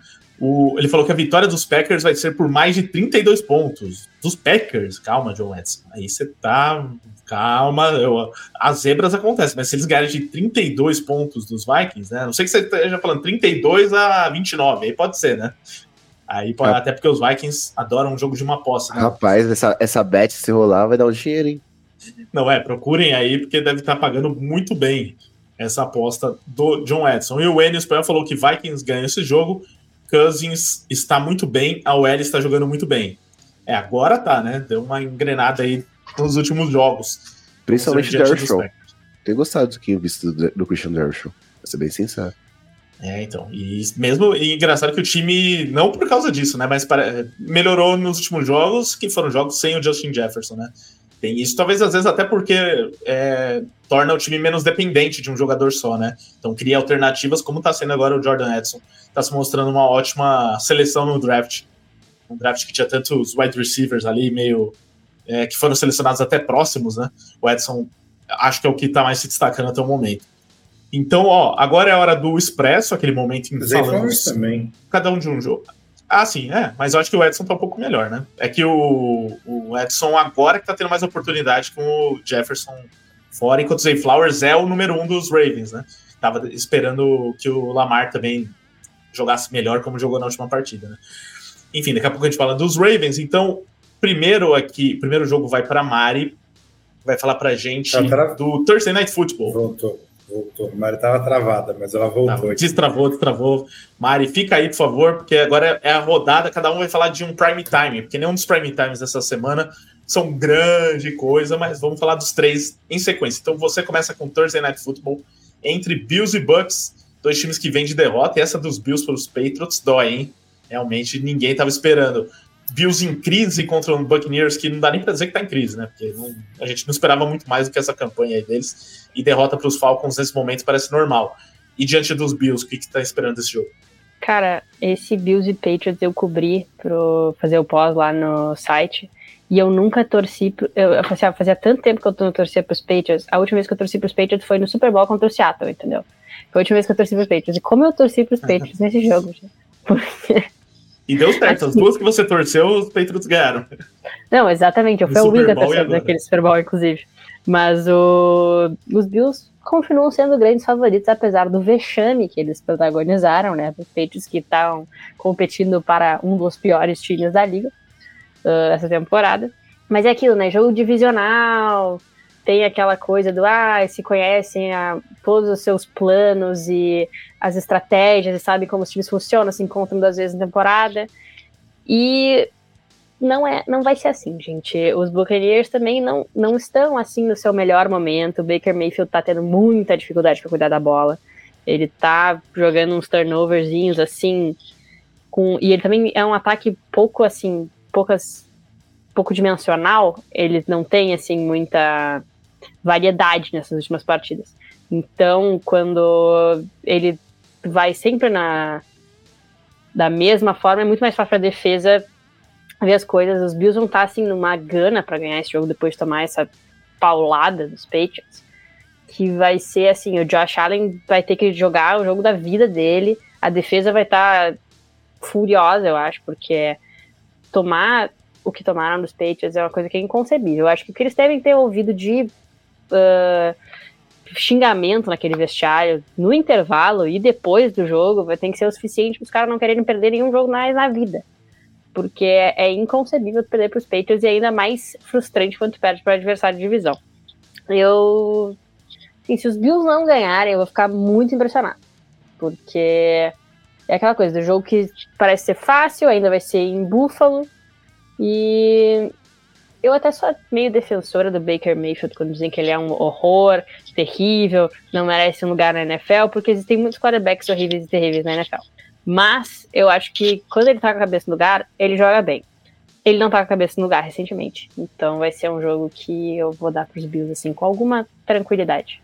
Esperamos que com mais tranquilidade do que o último, né? Que não foi, nem ganharam o jogo. Mas até é, o jogo mas... que eles ganharam dos Giants não foi tão tranquilo assim, né, Rita? É, e era outro prime time, né? Os Bills realmente não fizeram bom, alguns bons jogos, como fizeram aquele contra os Dolphins, por exemplo, né? Mas estão deixando a desejar no geral, né? Os Josh Allen. Sempre dão, né? eu sempre, os Bills sempre dão essa variedade quando, quando chegar a época de enfrentar os Patriots. Sempre tem a, de, a derrota anual com os Patriots. É que o Josh Allen é um cara que ele joga muito bem, é inegável o talento dele, mas ele tem uns jogos que são muito ruins, gente. Ele tem uns jogos que são, assim, um negócio desesperador, que tu não consegue entender como é que é o mesmo quarterback que joga os dois.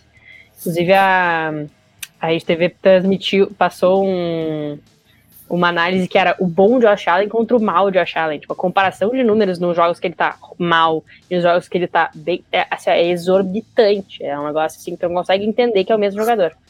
É uma carreira um pouco inconsistente do Josh Allen.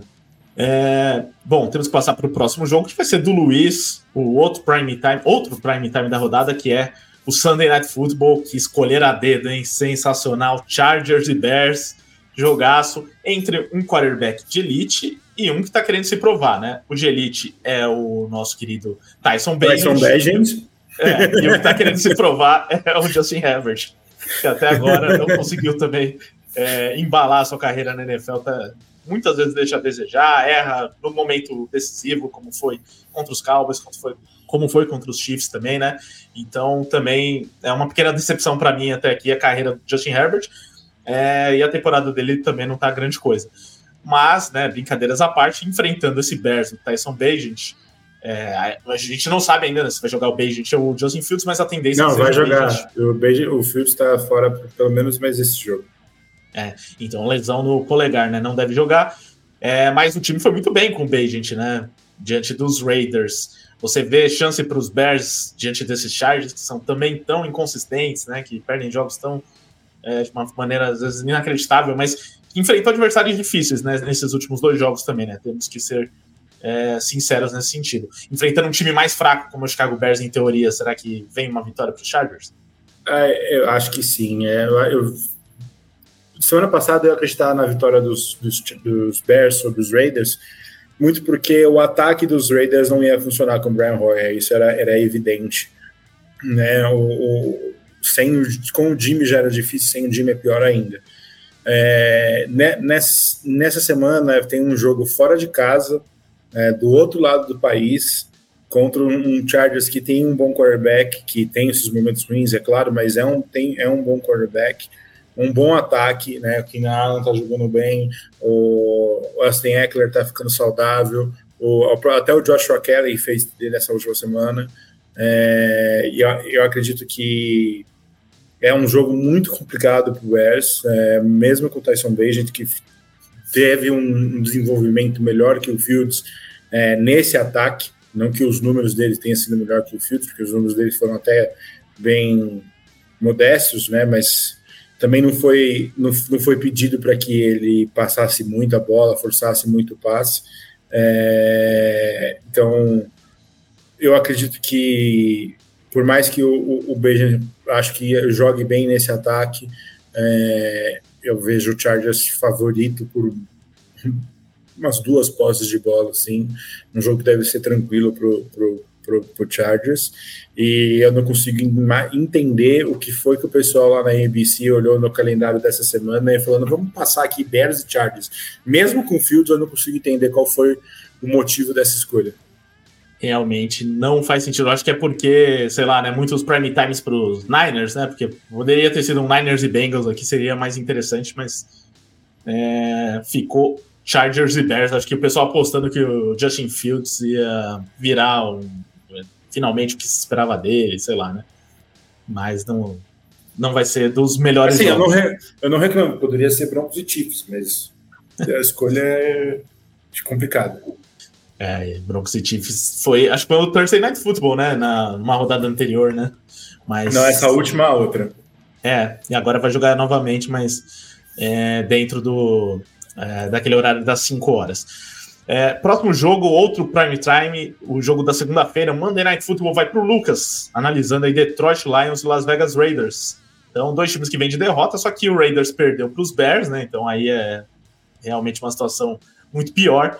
E os Lions perderam para um bom time, né? Que é o Baltimore Ravens e tal. Perdeu meio feio, né? O placar foi bastante discrepante, os Lions não jogaram nada deu uma balada ali no hype train dos Lions. Só que diante dos Raiders é a melhor chance para eles se recuperarem, Lucas?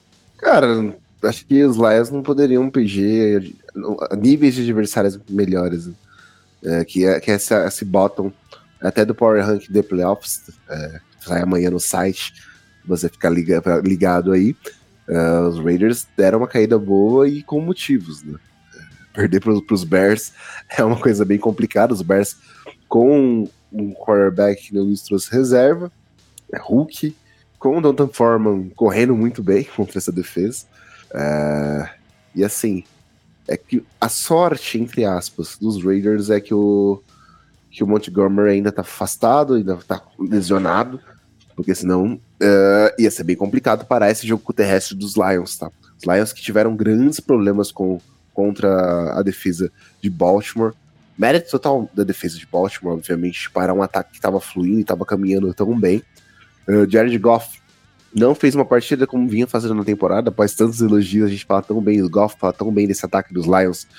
Uh, é complicado de da forma como jogou. O Jamir Gibbs conseguiu seu touchdown.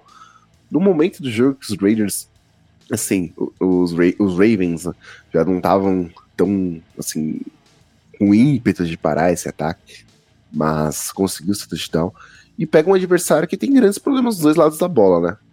Tirando da Vante Adams, esse ataque não tem um, muito o que falar. Eu me perdi agora no comentário do Peter Andrade, que realmente os Lions não perderam, né? Levaram uma surra de Havaianas bem com gosto. Realmente, o, o hype train que a gente tava, a gente tava falando tão bem dos Lions nas últimas semanas, da forma como os Lions vinham jogando tão bem nos dois lados da bola. E sofreu muito e teve essa derrota cachapante contra, contra, contra os Ravens, que foi tipo, espero que seja, um alerta, porque a gente tá falando de um time que a gente hoje tem como favorito. É... como a levar o título da NFC Norte, né, ganhar a primeira vez depois do realinhamento, do último realinhamento da NFL, um título divisional. É um, um time que a gente espera consiga incomodar dentro dos playoffs, vamos eu espero, eu sou um dos caras que entro, entro bastante nesse hype train dos Lions, mas acho que pega um adversário que é ideal para voltar aos trilhos, né? Um adversário que, que até o próprio Josh Jacobs, que eu pensei que ia tomar de assalto esse ano novamente, muita coisa no jogo corrido, mas a greve dele, as coisas também fizeram, fizeram mal para ele, na minha opinião, relacionada a isso, a preparação para a temporada. E os Raiders são um time que eu não espero muito. Eu não espero, na verdade, nem que o McDaniels fique pro ano que vem, mas a tendência, segundo o nosso principal fã dos Raiders do Brasil, Fábio Rocha Garcia, que ele fique por conta da, da tendência da franquia em manter o treinador. Mas o projeto McDaniels, para mim, deu errado. É, Jimmy Garoppolo, que não sei nem se vai comandar o ataque, para ser bem sincero, eu não, não, não, cheguei a ver como é que tá a situação das costas dele, mas é uma situação que, que os Raiders têm que se preocupar, porque hoje periga ser um time pior que o Denver Broncos e o pior time da, da, West.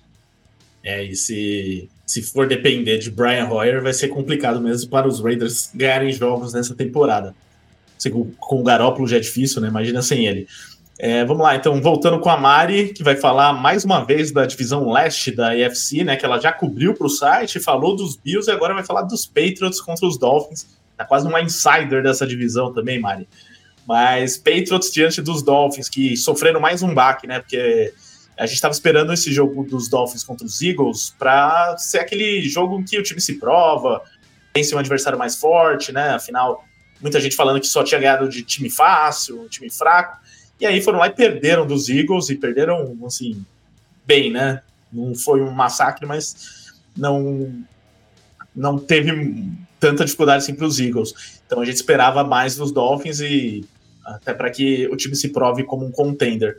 Enfrentando os Patriots, não é aqui que eles vão se provar, né? Aqui eles só precisam ganhar o jogo como fizeram lá na semana 2, mas não foi um jogo tão fácil assim. Será que até pela empolgação dos Patriots diante dos Bills, você prevê um jogo difícil também aqui? Então, justamente o contrário dos Bills que tomaram um tufo uh, dos Patriots e agora para mim vão ganhar tranquilo. Esse é um jogo que vai ser mais complicado, que os Patriots têm uma chance de continuar nesse nessa linha, porque justamente outro rival de divisão, embora muito superior no papel a questão da divisão sempre traz o jogo mais para um equilíbrio. Uh, os Patriots deram, empolgou, assim, porque eles, eles começaram muito bem no jogo, seguraram muito bem os Bills no início do jogo e controlaram meia bola. Foi isso que eles fizeram. Porque, inclusive, quando eu tava escrevendo, eu tava assim, eu já tava, ah, os Bills não, uh, demoram para entrar no jogo e depois não conseguem, uh, não conseguem virar. E eu tava torcendo para que isso acontecesse, para que eu não tivesse que editar o que eu tava escrevendo no momento que eu estava escrevendo. Mas, então, os Patriots tiveram um controle de bola muito bom. O Mac Jones fez um bom jogo, que é surpreendente, considerando que para mim ele é um grande bust. Uh, e eu, o Bill Belichick, vitória número 300 da carreira dele, inclusive, bem. Então eles devem estar assim num momento bem uh, empolgou assim do time. Teve o Farrell Brown jogou muito bem. Eles tiveram o Demario Douglas também, que são jogadores que não são de tanta expressão nesse ataque, mas que ganharam mais espaço e que talvez mereçam mais espaço mesmo. Então, eu acho que vai ser um jogo mais equilibrado, mas ao mesmo tempo, os Dolphins é aquela, é aquela questão. Eles não estão se provando contra adversários que oferecem desafios. Os Patriots não são esse adversário que é uh, equivalente ou superior a eles no papel. Por mais que seja um jogo divisional e, e ele seja realmente mais equilibrado, não vai ser uh, a, a, mesma decepção que foi ver os, eles serem dominados pelos Bills ou dominados pelos Eagles. Uh, eu sou muito fã do deste McDaniels, não do outro McDaniels, mas eu sou muito fã deste McDaniels, saudoso dos seus tempos de coordenador ofensivo em São Francisco. Eu acho que esse ataque é muito explosivo. O Tua, saudável, é um cara que tem muito talento. É um cara que é extremamente explosivo, ele tem um canhão no braço. Ele tem ainda a questão de ter o Tyreek Hill, que é um estica o campo de uma maneira absurda. Uh, tem o a Chain, que tá fazendo uma temporada absurda também, com, correndo. Então, esse é um ataque que ele tem muitas armas, ele, tem, ele, ele é muito dinâmico. E jogando em Miami é mais ainda, porque é um absurdo a maneira que os Dolphins jogam em Miami, é diferente da maneira que eles jogam fora de casa. Então vai ser o. Os Patriots estão entrando na, na cova dos leões, na verdade, na, dos golfinhos.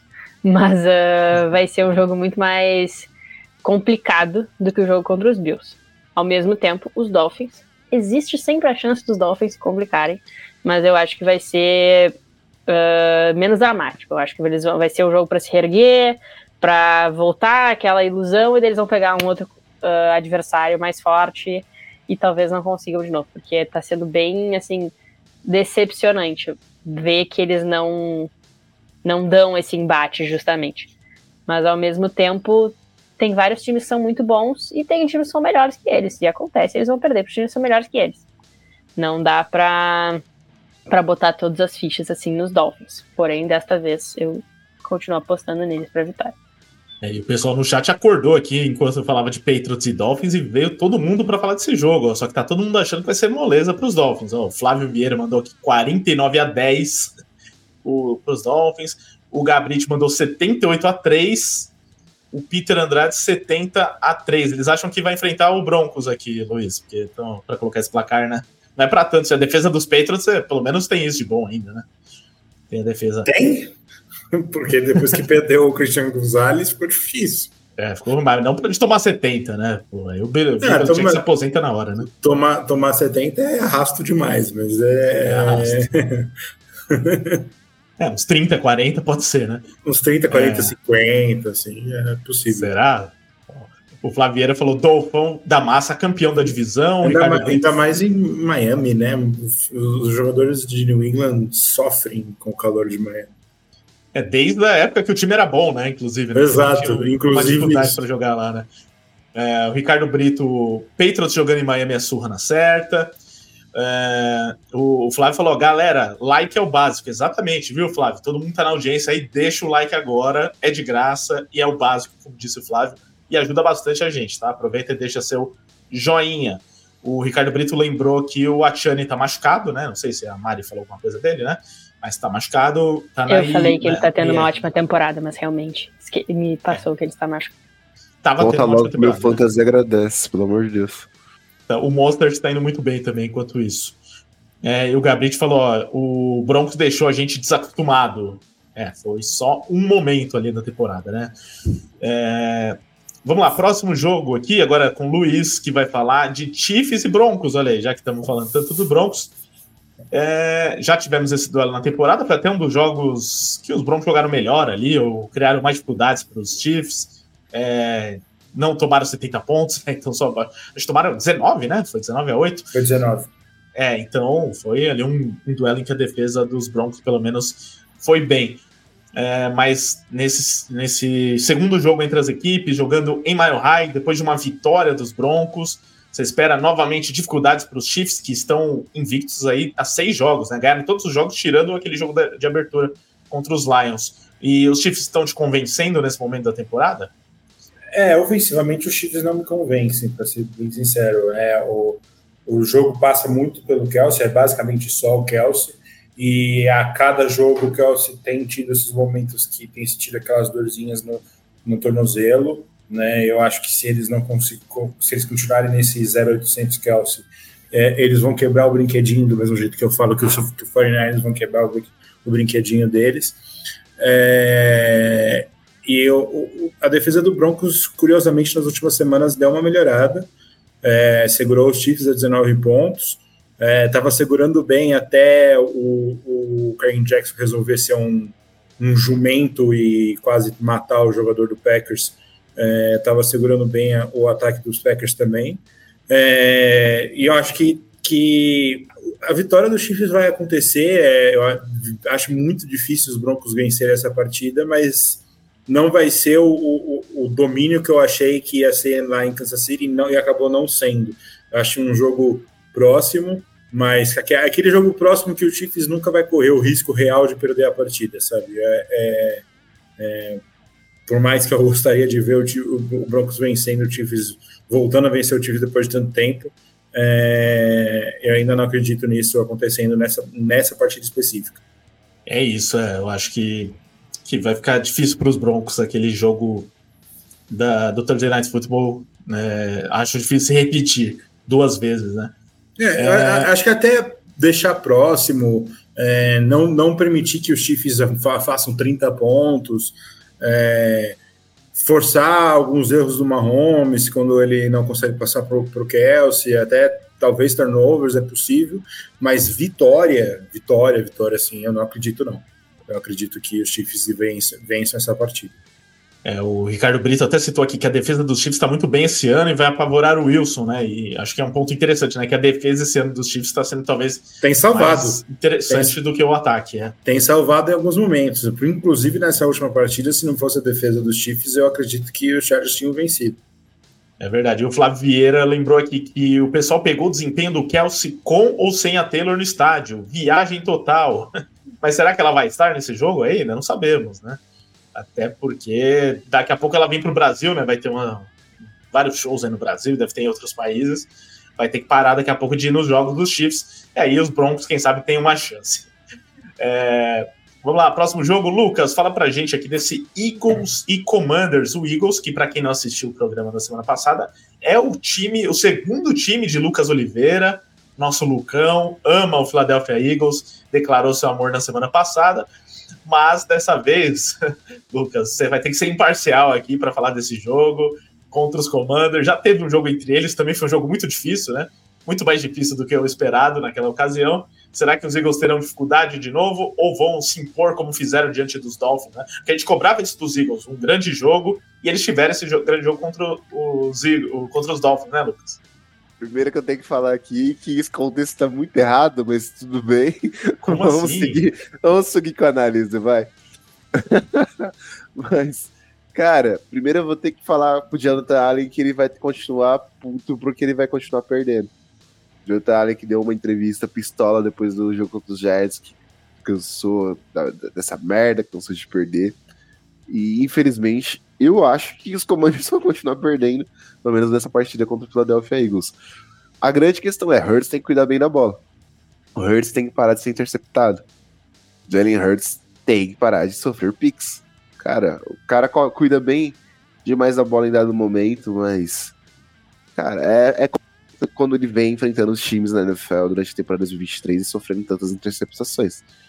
É, eu acho que a gente falou bastante aqui do, do duelo divisional, de conta coisa importante, tudo isso. A gente viu um, um jogo horrível é, dos Commanders contra os Giants. Uh, a defesa dos Giants conseguiu um bom jogo, o Sam Howell não conseguiu fazer com que esse ataque marchasse, nenhum playmaker conseguiu de fato produzir contra a defesa do New York Giants. E assim, com o Eagles adicionando Kevin Byard no seu elenco, vai ficar ainda mais difícil. Cara, os Eagles conseguiram Uh, o Harry Roseman, para mim, é um gênio. Ele é fantástico. Ele conseguiu trazer um, um melhor safety em questão de interceptação de bola da NFL, uh, que vai agregar bastante e se livrou de um bust uh, ainda por cima contra late round picks. Cara, é fantástico como, como esse time no elenco, no papel, ele é muito bom. E dentro dos jogos, essa defesa tem rotacionado muito bem, tem feito grandes jogos. E no ataque, o touch push tem sido fundamental em muitos momentos, né? Acho que essa partida contra, contra os Dolphins era importante, os Eagles tinham sim que, que mostrar força e mostraram dentro de casa. Agora vão para Washington e para os Commanders. E sinceramente falando, por mais que essa DR dos Commanders seja muito forte contra esse front, que tem nomes de, de, de first round, tem nomes é, tanto com, entre os defensive tackles, né, que nem eu falei do Alan, o Darren Payne, Uh, Chase Young tem feito bons jogos, apesar de uh, não ter jogado tão bem quanto os Giants. Fez um sack, uh, anotou um sack, mas enfim. Uh, Ron Rivera não vai ser head coach dessa franquia no ano que vem. Isso é fato. Acho que quem vai ser o head coach, não sei se apostaria hoje no Eric Bieniemy, o Luiz com certeza não.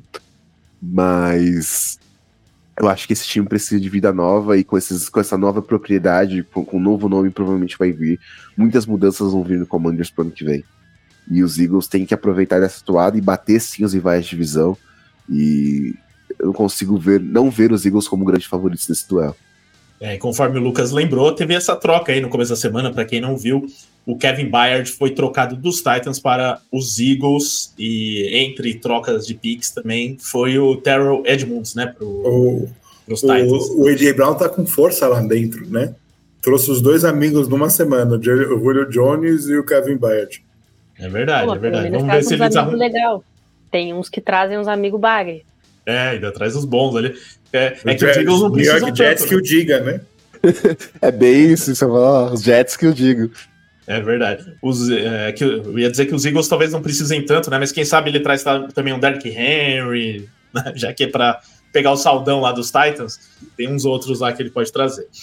É, teve superchat aqui enquanto o Lucas fazia a sua análise. O Luiz Carlos Figueira, é claro, né? Falou de Eagles, ele surge. Se o Hurts não fizer boba as bobagens que fez contra os Jets, vamos vencer na capital, mesmo sabendo a dificuldade do confronto divisional. Sofrendo muito agora com os filhos. Lucas é Eagles. Lucas é Eagles, esse é o principal ponto aqui da análise do Luiz Carlos Figueira. Engraçado que eu sou o grande defensor dos Eagles desde o ano passado, né? Então, não tem o que falar. Ele é o, né? York, o torcedor é... do New York Giants que mais gosta do Philadelphia Eagles. Não, é, ele mesmo admitiu aqui na semana passada. Então, obrigado, Luiz, pela mensagem. E parabéns pelo seu Eagles e os Phillies, pelo que eu tô vendo aqui, tá complicado o negócio, hein? Tomou uma virada. É, acabou é... de tomar uma virada. É, então.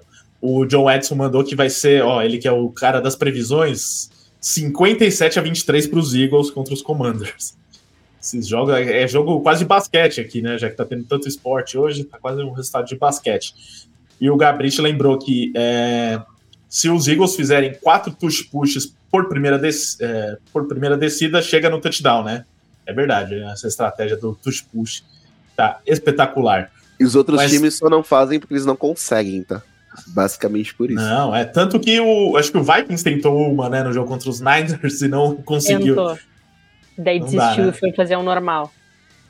É um negócio a realmente NFL, absurdo.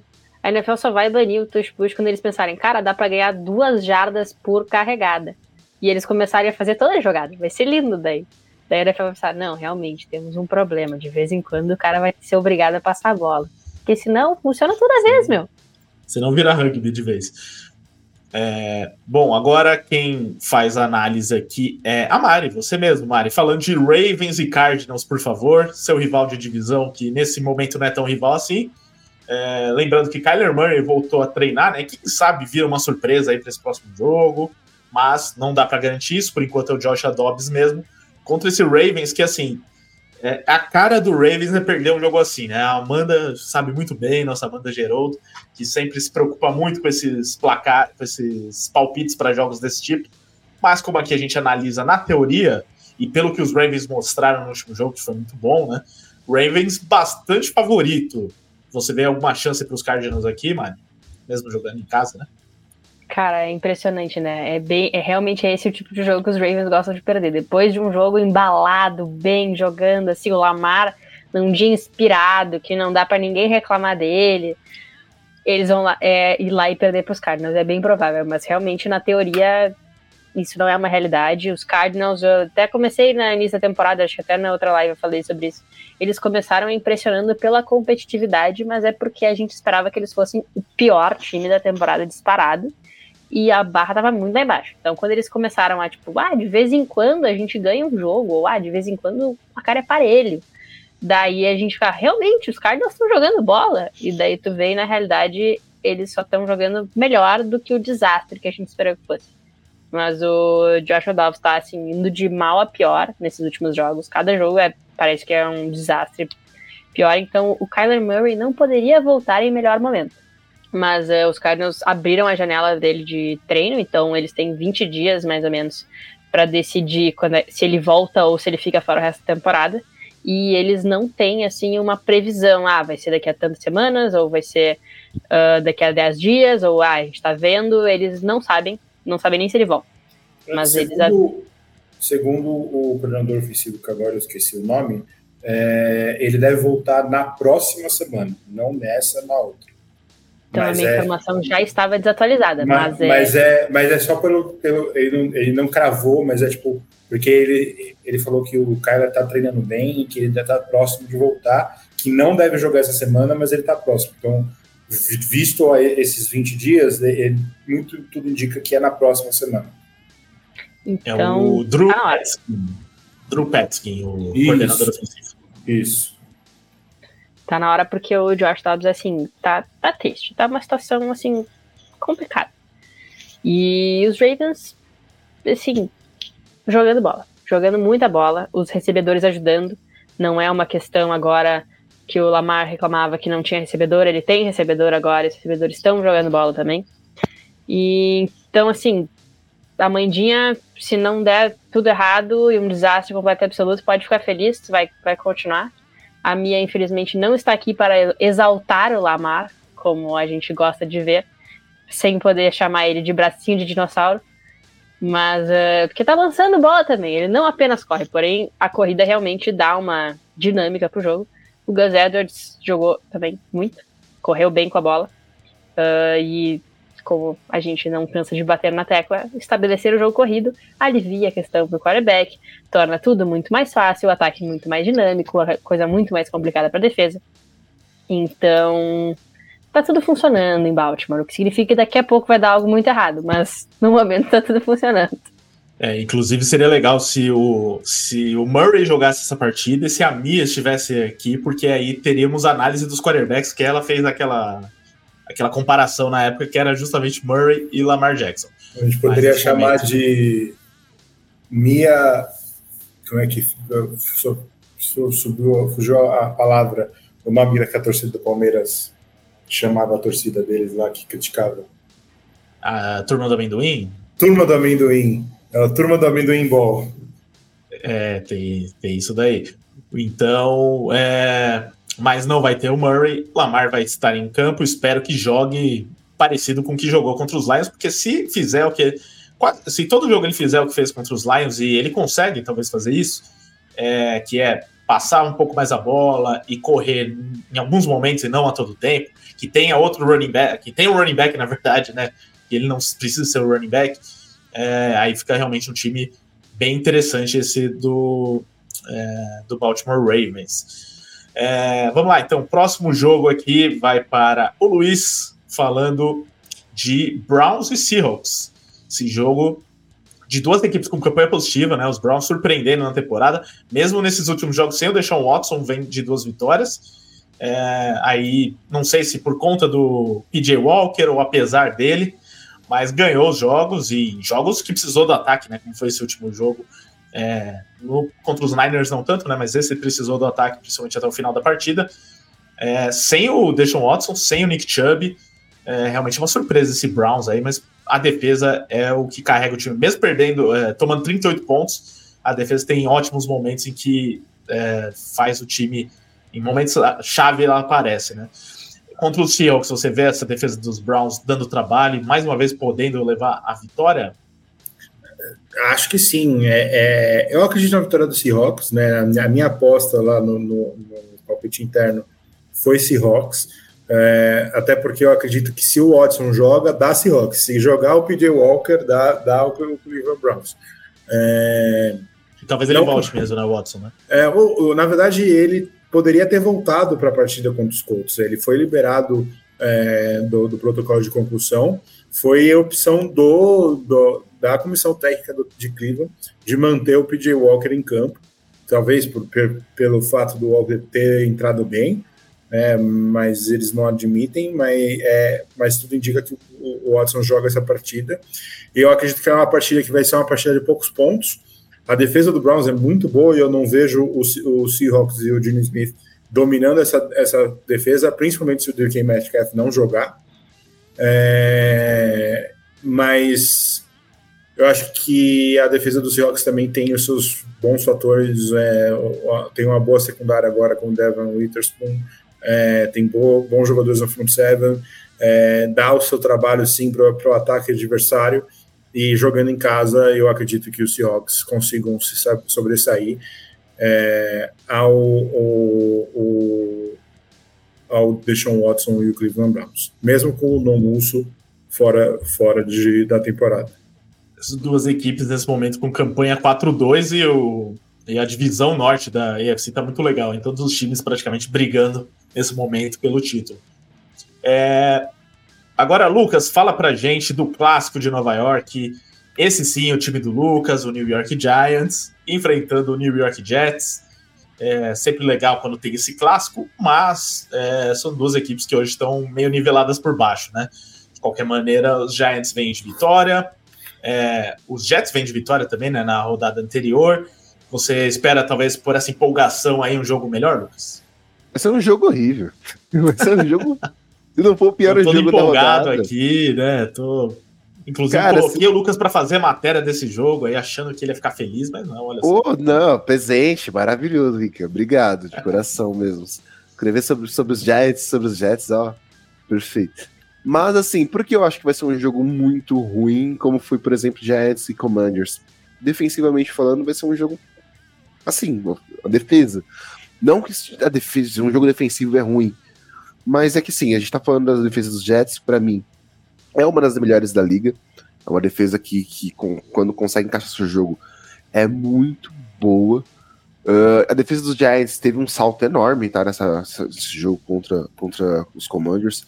O front conseguiu fazer, os defensive backs tudo mais. Uh, mas, assim, os ataques, infelizmente, podem. Se não for. Tirando os running backs, né? Bruce Hall e Saquon Barkley, um do lado do outro. Uh, a situação do Daniel Jones também ainda é complexa, né? Os Giants tratam a lesão dele como um day by day. Uh, mas o Tyrod Taylor tem jogado melhor. Duas partidas do Tyrod Taylor, uma quase vitória contra os Bills, uma vitória contra os Commanders. Tem conseguido achar os alvos, principalmente Darren Waller e o Jalen Hyatt, muito melhor que o Jones tinha feito até então na temporada. Uh, não consegue resolver tão bem com as, com as pernas como o Daniel Jones faz. Mas enfim. Esse é um duelo que, assim, defesa contra defesa dos Jets é bem melhor. Os playmakers que os times têm nos ataques Jets realmente, para mim, tem um diferencial muito grande. Uh, porque as linhas ofensivas, mais que a linha ofensiva dos Jets não seja boa, a dos Giants ainda é uma peneira. E, enfim, Andrew Thomas ainda é incerto para o retorno. Uh, John Michael Schmitz também. Os Giants, até o Evan Neal, que estava jogando muito mal, é uma, uma incerteza. Então, uh, vai ser complicado, mas eu acho que os Jets, os Jets vencem esse jogo. Sim. Eu tenho um amigo que estava nessa última partida do Giants no estádio. Foi a primeira vez que ele assistiu o Giants ao vivo. Coitado. Ele falou, pra... não, ele falou que para ele foi uma alegria e para a sanidade dele foi ótimo que o Evan Neal não participou desse, desse jogo. Sim. Cara, e, e eu como prospecto eu amava o Evan Neal. Sinceramente, eu fiquei muito feliz com o Evan Neal nos Giants. E infelizmente, diferente do que aconteceu com o Andrew Thomas, que eu fiquei meio receoso. Mas falei, pô, vamos esperar a evolução. O Tackle sempre demora para evoluir. São dois anos de Evan Neal que me preocupam muito, para ser Curioso, né? Porque quando, quando o Andrew Thomas foi, foi draftado, todo mundo criticou a escolha. Eu, quando inclusive. E o Evan Neal foi draftado, todo mundo aplaudiu a escolha. E realmente o resultado é totalmente ao contrário. É, exato. Eu queria muito Tristan Wirfs no lugar do, do, do Andrew Thomas naquela época. Uh, hoje, vejo que o pro esquema dos Giants, o, o, o Andrew Thomas é, é o ideal. Mas o Evan Neal realmente foi uma escolha que eu falei, cara, os Giants acertaram muito em trazer o Evan Neal e o Kevin Thibodeau juntos. E, e hoje eu sou um dos caras que mais criticam o Evan Neal justamente porque a evolução dele não acontece. É isso, e falando em evolução que não acontece, o Daniel Borges mandou aqui: coloca um cone no lugar do Daniel Jones e os Giants talvez tenham uma chance. Ah, o Tyrod Taylor tá, tá dando conta do recado. Ele vai ficar lá e disputar a vaga de fato até o fim do ano, sendo que o Jones tem um contrato multimilionário? É quase a mesma coisa, né? É. é. Não, eu, Taylor até... eu prefiro o Taylor porque ele é mais barato. é, é, isso que eu ia falar, além de tudo. E também, é, talvez proteja melhor a bola também, né? Tem um pouquinho mais de noção ali para jogar. É um cara que, para reserva, acho que é um bom reserva. Tem um cara que... é, ele só não, ele só não, não pode ter um, um médico perfurando o pulmão dele, mas. Não, não, ele só não pode encontrar aquele médico lá dos Chargers. O problema do Tyler Taylor, na verdade, ele é excelente como quarterback para começar a temporada. der algum problema e entrar um novato a, atrás dele, porque a, acho que umas três, quatro vezes já aconteceu e ele perdeu a titularidade, porque o cara que. É, foi. É o Herbert, foi... mas teve um antes também. Herbert, foi Baker, é, e teve Josh mais Allen, um. né? Josh Allen, é. Herbert, Então, Baker e Josh Allen. Na verdade, o pessoal tá perdendo a, que- a moral. Tem que contratar Nova- ele e, e draftar um calor. Em Nova York não vai acontecer. Ninguém nunca vai assumir esse contrato do Daniel Jones. Os Giants só vão dar tiro no pé se resolverem cortar. Porque dead money é gigantesco. É, e, já, e com essa vitória meio que sai da briga do Drake May, né? Então, Vai com o Daniel Jones mesmo. é. É, Mari, agora, seu último jogo da lista: Tennessee Titans e Atlanta Falcons. O que esperar desse jogo? Falcons que vem de vitória, é, os Titans que é, vem de, de bye week, né? Tô, se eu não tô maluco. Titans vem de bye. É, e você. E fizeram essa troca aí, né, que a gente citou. É, já dando mostras aí de que também não tá muito preocupado com a temporada, né? É, tinha perdido um jogo lá para os Ravens em Londres. É uma situação meio estranha dos Titans nesses momentos também, né? Talvez vindo aí do trade deadline, pode ser que troque mais jogadores. É, o, o Tannehill tá machucado e o, é, o Weber falou que pode ser que nesse jogo ele contra os Falcons ele coloque os dois quarterbacks em campo, sei lá o que ele vai fazer, mas o não o Tannehill, né, mas o Mike Willis e o Will Leaves. Então ele, sei lá, quer testar os dois aí para ver se algum presta e já pensando talvez no futuro. Então o Titans está nesse modo aí, é, bumba meu boi pelo resto da temporada aí, parece que não tem muita pretensão. Falcons não, é líder da divisão, então pode até sonhar com o playoff. Você vê os Falcons aí por essa motivação, talvez com algum favoritismo? Então, o Titans sempre é aquele time que, ai, estamos meio ruim, vamos trocar um jogador, pensar no rebuild, daí desiste no meio do caminho, decide, não, vamos ganhar umas partidas vamos desistir do rebuild. Então, parece um negócio que eles nunca se comprometem. Então, eles começam a trocar um jogador, daí pensam, ah, vamos fazer o rebuild. Daí eles, não, vamos ficar com Ryan Tannehill, vamos ficar com Derrick Henry. Então, é uma questão assim, se eles resolverem, não, vamos abraçar o rebuild, vamos trocar o Derrick Henry, talvez exista um futuro para os Titans num futuro mais próximo.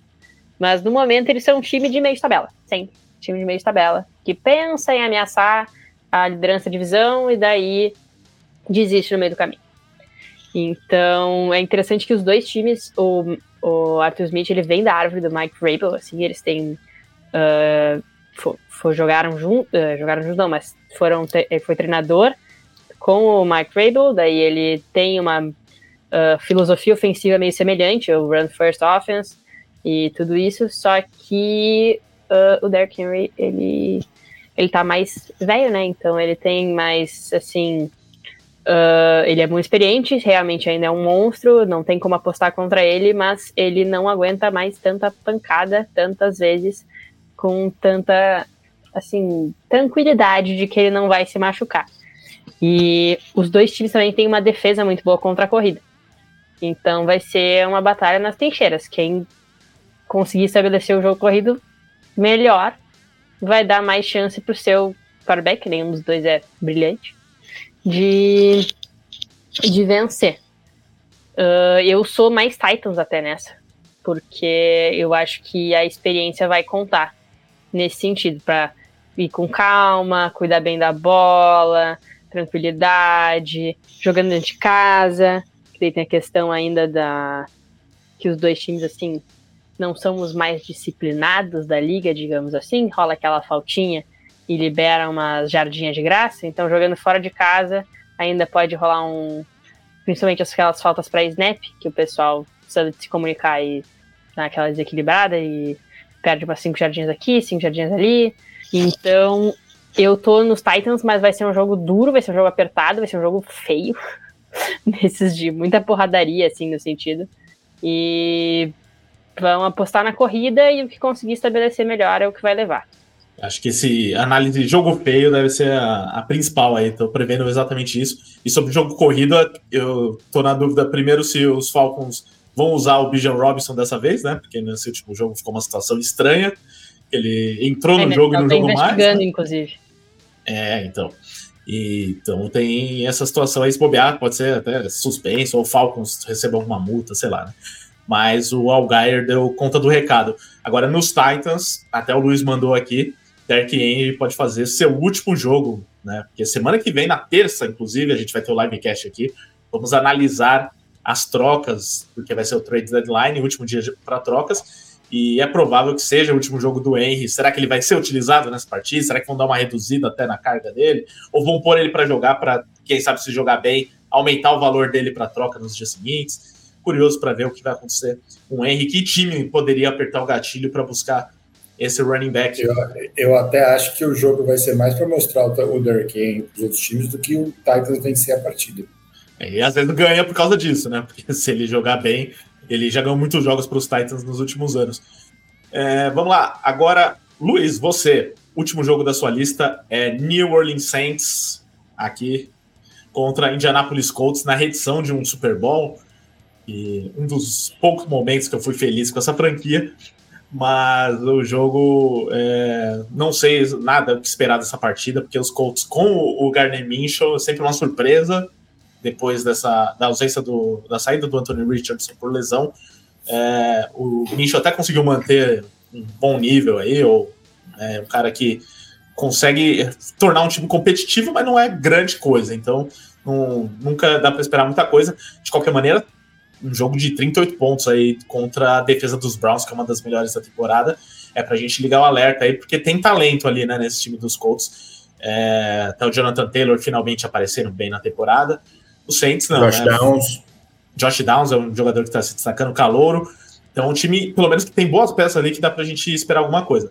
Do Saints, o que a gente pode esperar é Alvin Camara, né? De resto, pouca coisa ali, talvez a defesa em alguns momentos. E agora ainda essa questão, Chris Olave se metendo em problemas com a justiça aí, foi preso durante a semana por direção perigosa, mas deve jogar, né? Porque não, não matou ninguém, então joga. Enfim, então, situação complicada para o meu New Orleans Saints. O que, que você espera desse jogo? É, o Saints acho que é difícil prever o Saints tendo uma boa partida essa, esse ano, né? O Derek Carr se mostra uma aposta bem errada, né? Eu lembro que no começo da temporada eu falei que eu não gostei da, da, da aposta que os Saints fizeram no, no Derek Carr, porque ele era um cara que ia deixar o time é, naquele patamar mediano em que o time não seria forte o suficiente para brigar pela próxima temporada, mas também não fraco o suficiente para brigar por uh, escolhas altas no draft. E tenha sido até pior do que eu imaginava, né? O Derek Carr tem parecido muito inafetivo, é, ineficaz, e, e praticamente parece que ele está jogando machucado, né? Na última partida ele até teve uma, um momento que ele sentiu a virilha. É, é muito complicado o, o, o Saints é, terem que desenvolver esse ataque em cima do cara e é uma defesa que tem os seus momentos, tem seus bons jogadores, mas não é da, das principais defesas da liga. E do outro lado tem um coach que, per, que perdeu o, o seu quarterback para a temporada e não parece que perdeu tanto no, no, no, sentido de conseguir brigar, né? Brigou contra uma defesa, talvez foi o time que melhor jogou contra uma das principais defesas do ano na última semana é, o Josh Downs tem se estabelecido como uma excelente opção, né? É, seja com o Anthony Richardson ou com o Gardner Minshew, o Josh Downs tem sido efetivo. E esse comitê de running backs inesperado entre o, o Jonathan Taylor e o Zach Moss está dando certo.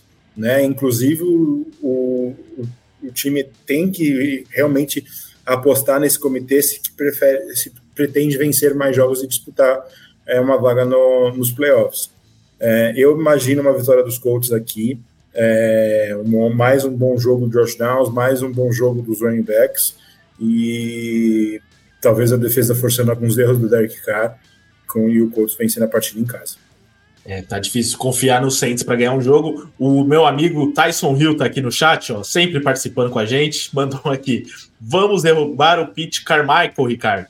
Problema é que ele gosta de mim, mas o ataque tá difícil. Então o Tyson Hill insatisfeito aí com o Carmichael, apesar do Carmichael gostar dele. Tyson Hill sempre participando com a gente aqui. Tyson Hill precisava participar mais do jogo também, viu, Carmichael? É, e não jogando de wide receiver, que nem se põe ele lá para fazer isso. É, e, e, também não fazendo formação Wildcat, que previsível, joga para trás ele corre. É a única jogada que o Carmichael sabe fazer de diferente. É, vamos lá, próximo jogo, último da lista, para o nosso querido Lucas. Duelo das duas primeiras escolhas do último draft entre Carolina Panthers e Houston Texans. Os dois folgaram na última rodada, então quem sabe aí venham ajustes nas equipes, mas os Texans vinham muito bem até então. Então estou curioso para ver se eles conseguem manter esse nível, se o Stroud vai continuar jogando também o que estava jogando, mas vai enfrentar um dos melhores times para isso, né? Porque é um time que até o momento é o pior da temporada, o Carolina Panthers. É, e o Bryce Young até agora também não mostrou muita coisa. Vai ter essa chance de se provar contra o Stroud. Até porque os Panthers ficaram até o último instante, né? Bryce Young, Stroud e tal, escolheram o Bryce Young. Então o Stroud com certeza vai querer é, detonar nesse jogo aí para mostrar que os Panthers estavam errados. É, enquanto o Bryce Young também tem essa motivação. O que você está esperando do jogo e desse duelo de quarterbacks, Lucas? Cara, sinceramente falando, vai ser um duelo que eu não vejo os Panthers tendo chances de vitória. Acho que, ainda mais com, com a bye week, os Texans podem encaixar ainda melhor esse jogo que eles vinham fazendo. Acho que eles vão trabalhar mais o jogo corrido. É, vai ser interessante ver como essa defesa e o Demico Rice vai fazer para parar o Adam Thielen, que tá vindo de bons jogos, né, uma boa sequência de, de partidas. É, mas vai ser um duelo interessante, né, um duelo que vai acontecer bastante com os dois times é, provavelmente ficando entre os últimos da, das suas divisões. É, mas assim, eu, eu vi um comentário aqui mais cedo agradecendo pelo, pelo, pelos Panthers terem passado o CJ Stroud, o Stroud ter caído pros Texans. Ah, foi, foi no começo da live, eu não vou lembrar de quem foi. É, me desculpe.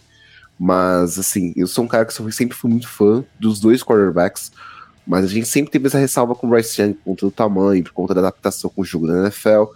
E o CJ Stroud, por conta, ia ser um cara que ele sempre foi muito certeiro, né? Ele sempre teve um ball placement muito bom.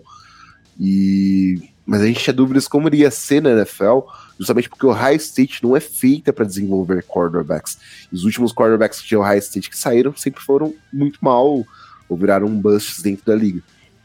E assim, uh, eu estou de fato me surpreendendo enquanto, enquanto o Stroud tem sido bom na, na NFL, quando ele tem sido feito uma, uma boa temporada nessa temporada de calor quanto ele está aproveitando os seus recebedores que são jovens, né? Nick Collins, Tank Dell. Uh, o John Match ainda precisa se encaixar um pouco nesse jogo. Uh, Damon Pierce é um running back que é novo e tem que ser aproveitado. Essa linha ofensiva passou por algumas lesões, mas está se recuperando. Então, assim, tudo tem caminhado bem para esses Texans que eu, eu achava que era um projeto de rebuild que ia demorar um tempo. E, cara, a gente tá vendo um time que pode sim disputar a divisão, porque não esse ano, dependendo de como as coisas caminham.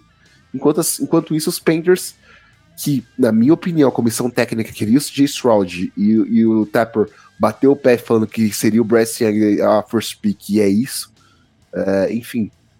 É, Bryce Young é o cara que vai sofrer muito ainda nesse desenvolvimento dele na NFL, porque a linha ofensiva também não tem ajudado, por mais que o que quando tem, tem jogado melhor. A defesa tem, tem sofrido bastante dos Panthers. Uh, o jogo corrido é inexistente, o Sanders não fica saudável. Então, assim, vai ser um sofrimento muito grande para os Panthers, porque a primeira escolha do ano que vem não é nem dos Panthers, é dos, dos Bears. Né? Então, prevejo muito sofrimento para o torcedor dos Panthers nos próximos anos, enquanto dos Texans, acho que alegrias vão vir. Você acho que citou um ouvinte no começo, né, da sua análise, foi o Thiago Mendes, né, que você citou.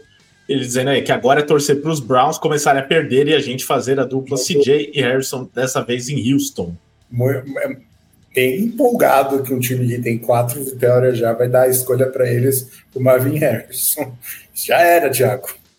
É, esse já torce para ser o. Como é que é o, o, Lucas fala aí que eu não gosto. O Emeka Ibuka? Isso, esse, esse aí, torce para ser. É outro baita receiver. O Harrison já era. Não, Marvin Harrison Jr., cara, o time que pegar ele, pelo amor de Deus. Não, e o. É, os Texans não, não devem ter o Harrison, mas tem lá alguns nomes jovens de recebedores bons aí que eles pegaram de draft nos últimos anos. Estão estão formando ali um, uma base boa. Esse time, um bom trabalho do Houston Texas depois daquele péssimo trabalho que teve anteriormente, na época do Bill O'Brien. Então, obrigado, Thiago, e obrigado a todos que estiveram com a gente em mais um livecast. Vamos chegando ao fim.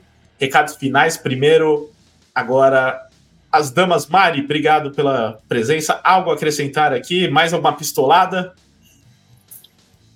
Ah, eu fico muito feliz por poder desabafar, assim, sabe? Tirar do meu peito essas dores. Não falei nem das faltas, gente. Se eu for falar, contar as faltas que a gente deu, enfim. Tudo certo, assim, ficar uma pessoa zen, assim, a, a, entrar na era do amor, como diria a Mia, assim, mas tá. Vai enga encaixar em algum momento, gente. É, a esperança é a única coisa que me resta, porque a ilusão já foi embora. Mas muito obrigado por todo mundo que participou, que engajou no chat, é sempre muito divertido poder ter essa troca com o pessoal. Kika, Lucão e Luiz, muito obrigado pela parceria.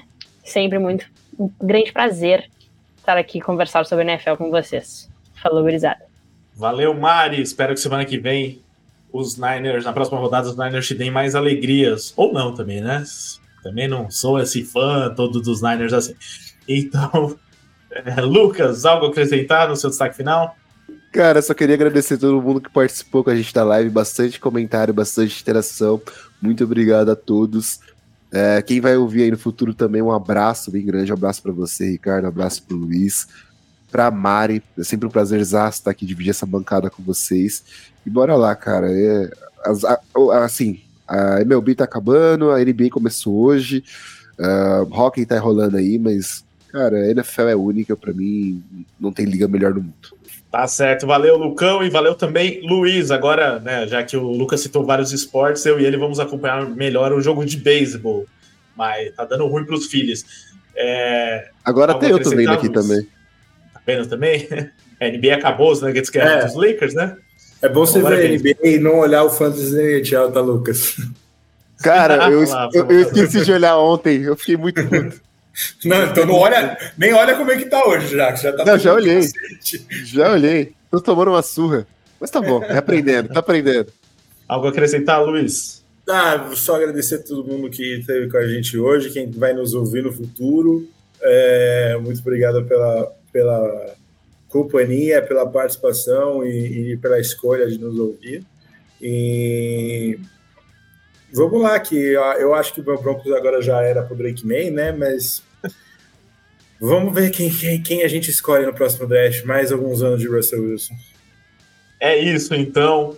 É, como disse o Luiz, obrigado pela companhia, por terem, entre tantas opções hoje de esportes e coisas para assistir, estarem com a gente aqui ao vivo. Obrigado a você também que nos ouve no futuro em versão podcast ou assiste no futuro aqui no YouTube. Sempre bom ter a sua audiência durante a semana também. Você que está com a gente no YouTube no futuro, deixa aqui nos comentários o que você achou da live, se você concorda, discorda sobre alguma coisa que falamos aqui. É, e você que está no podcast, tem também agora no Spotify a aba de interação, onde você pode deixar ali os comentários e dizer o que você achou do livecast. Se você tem sugestões também, se você tem comentários fique à vontade e participe com a gente nos canais de podcast também.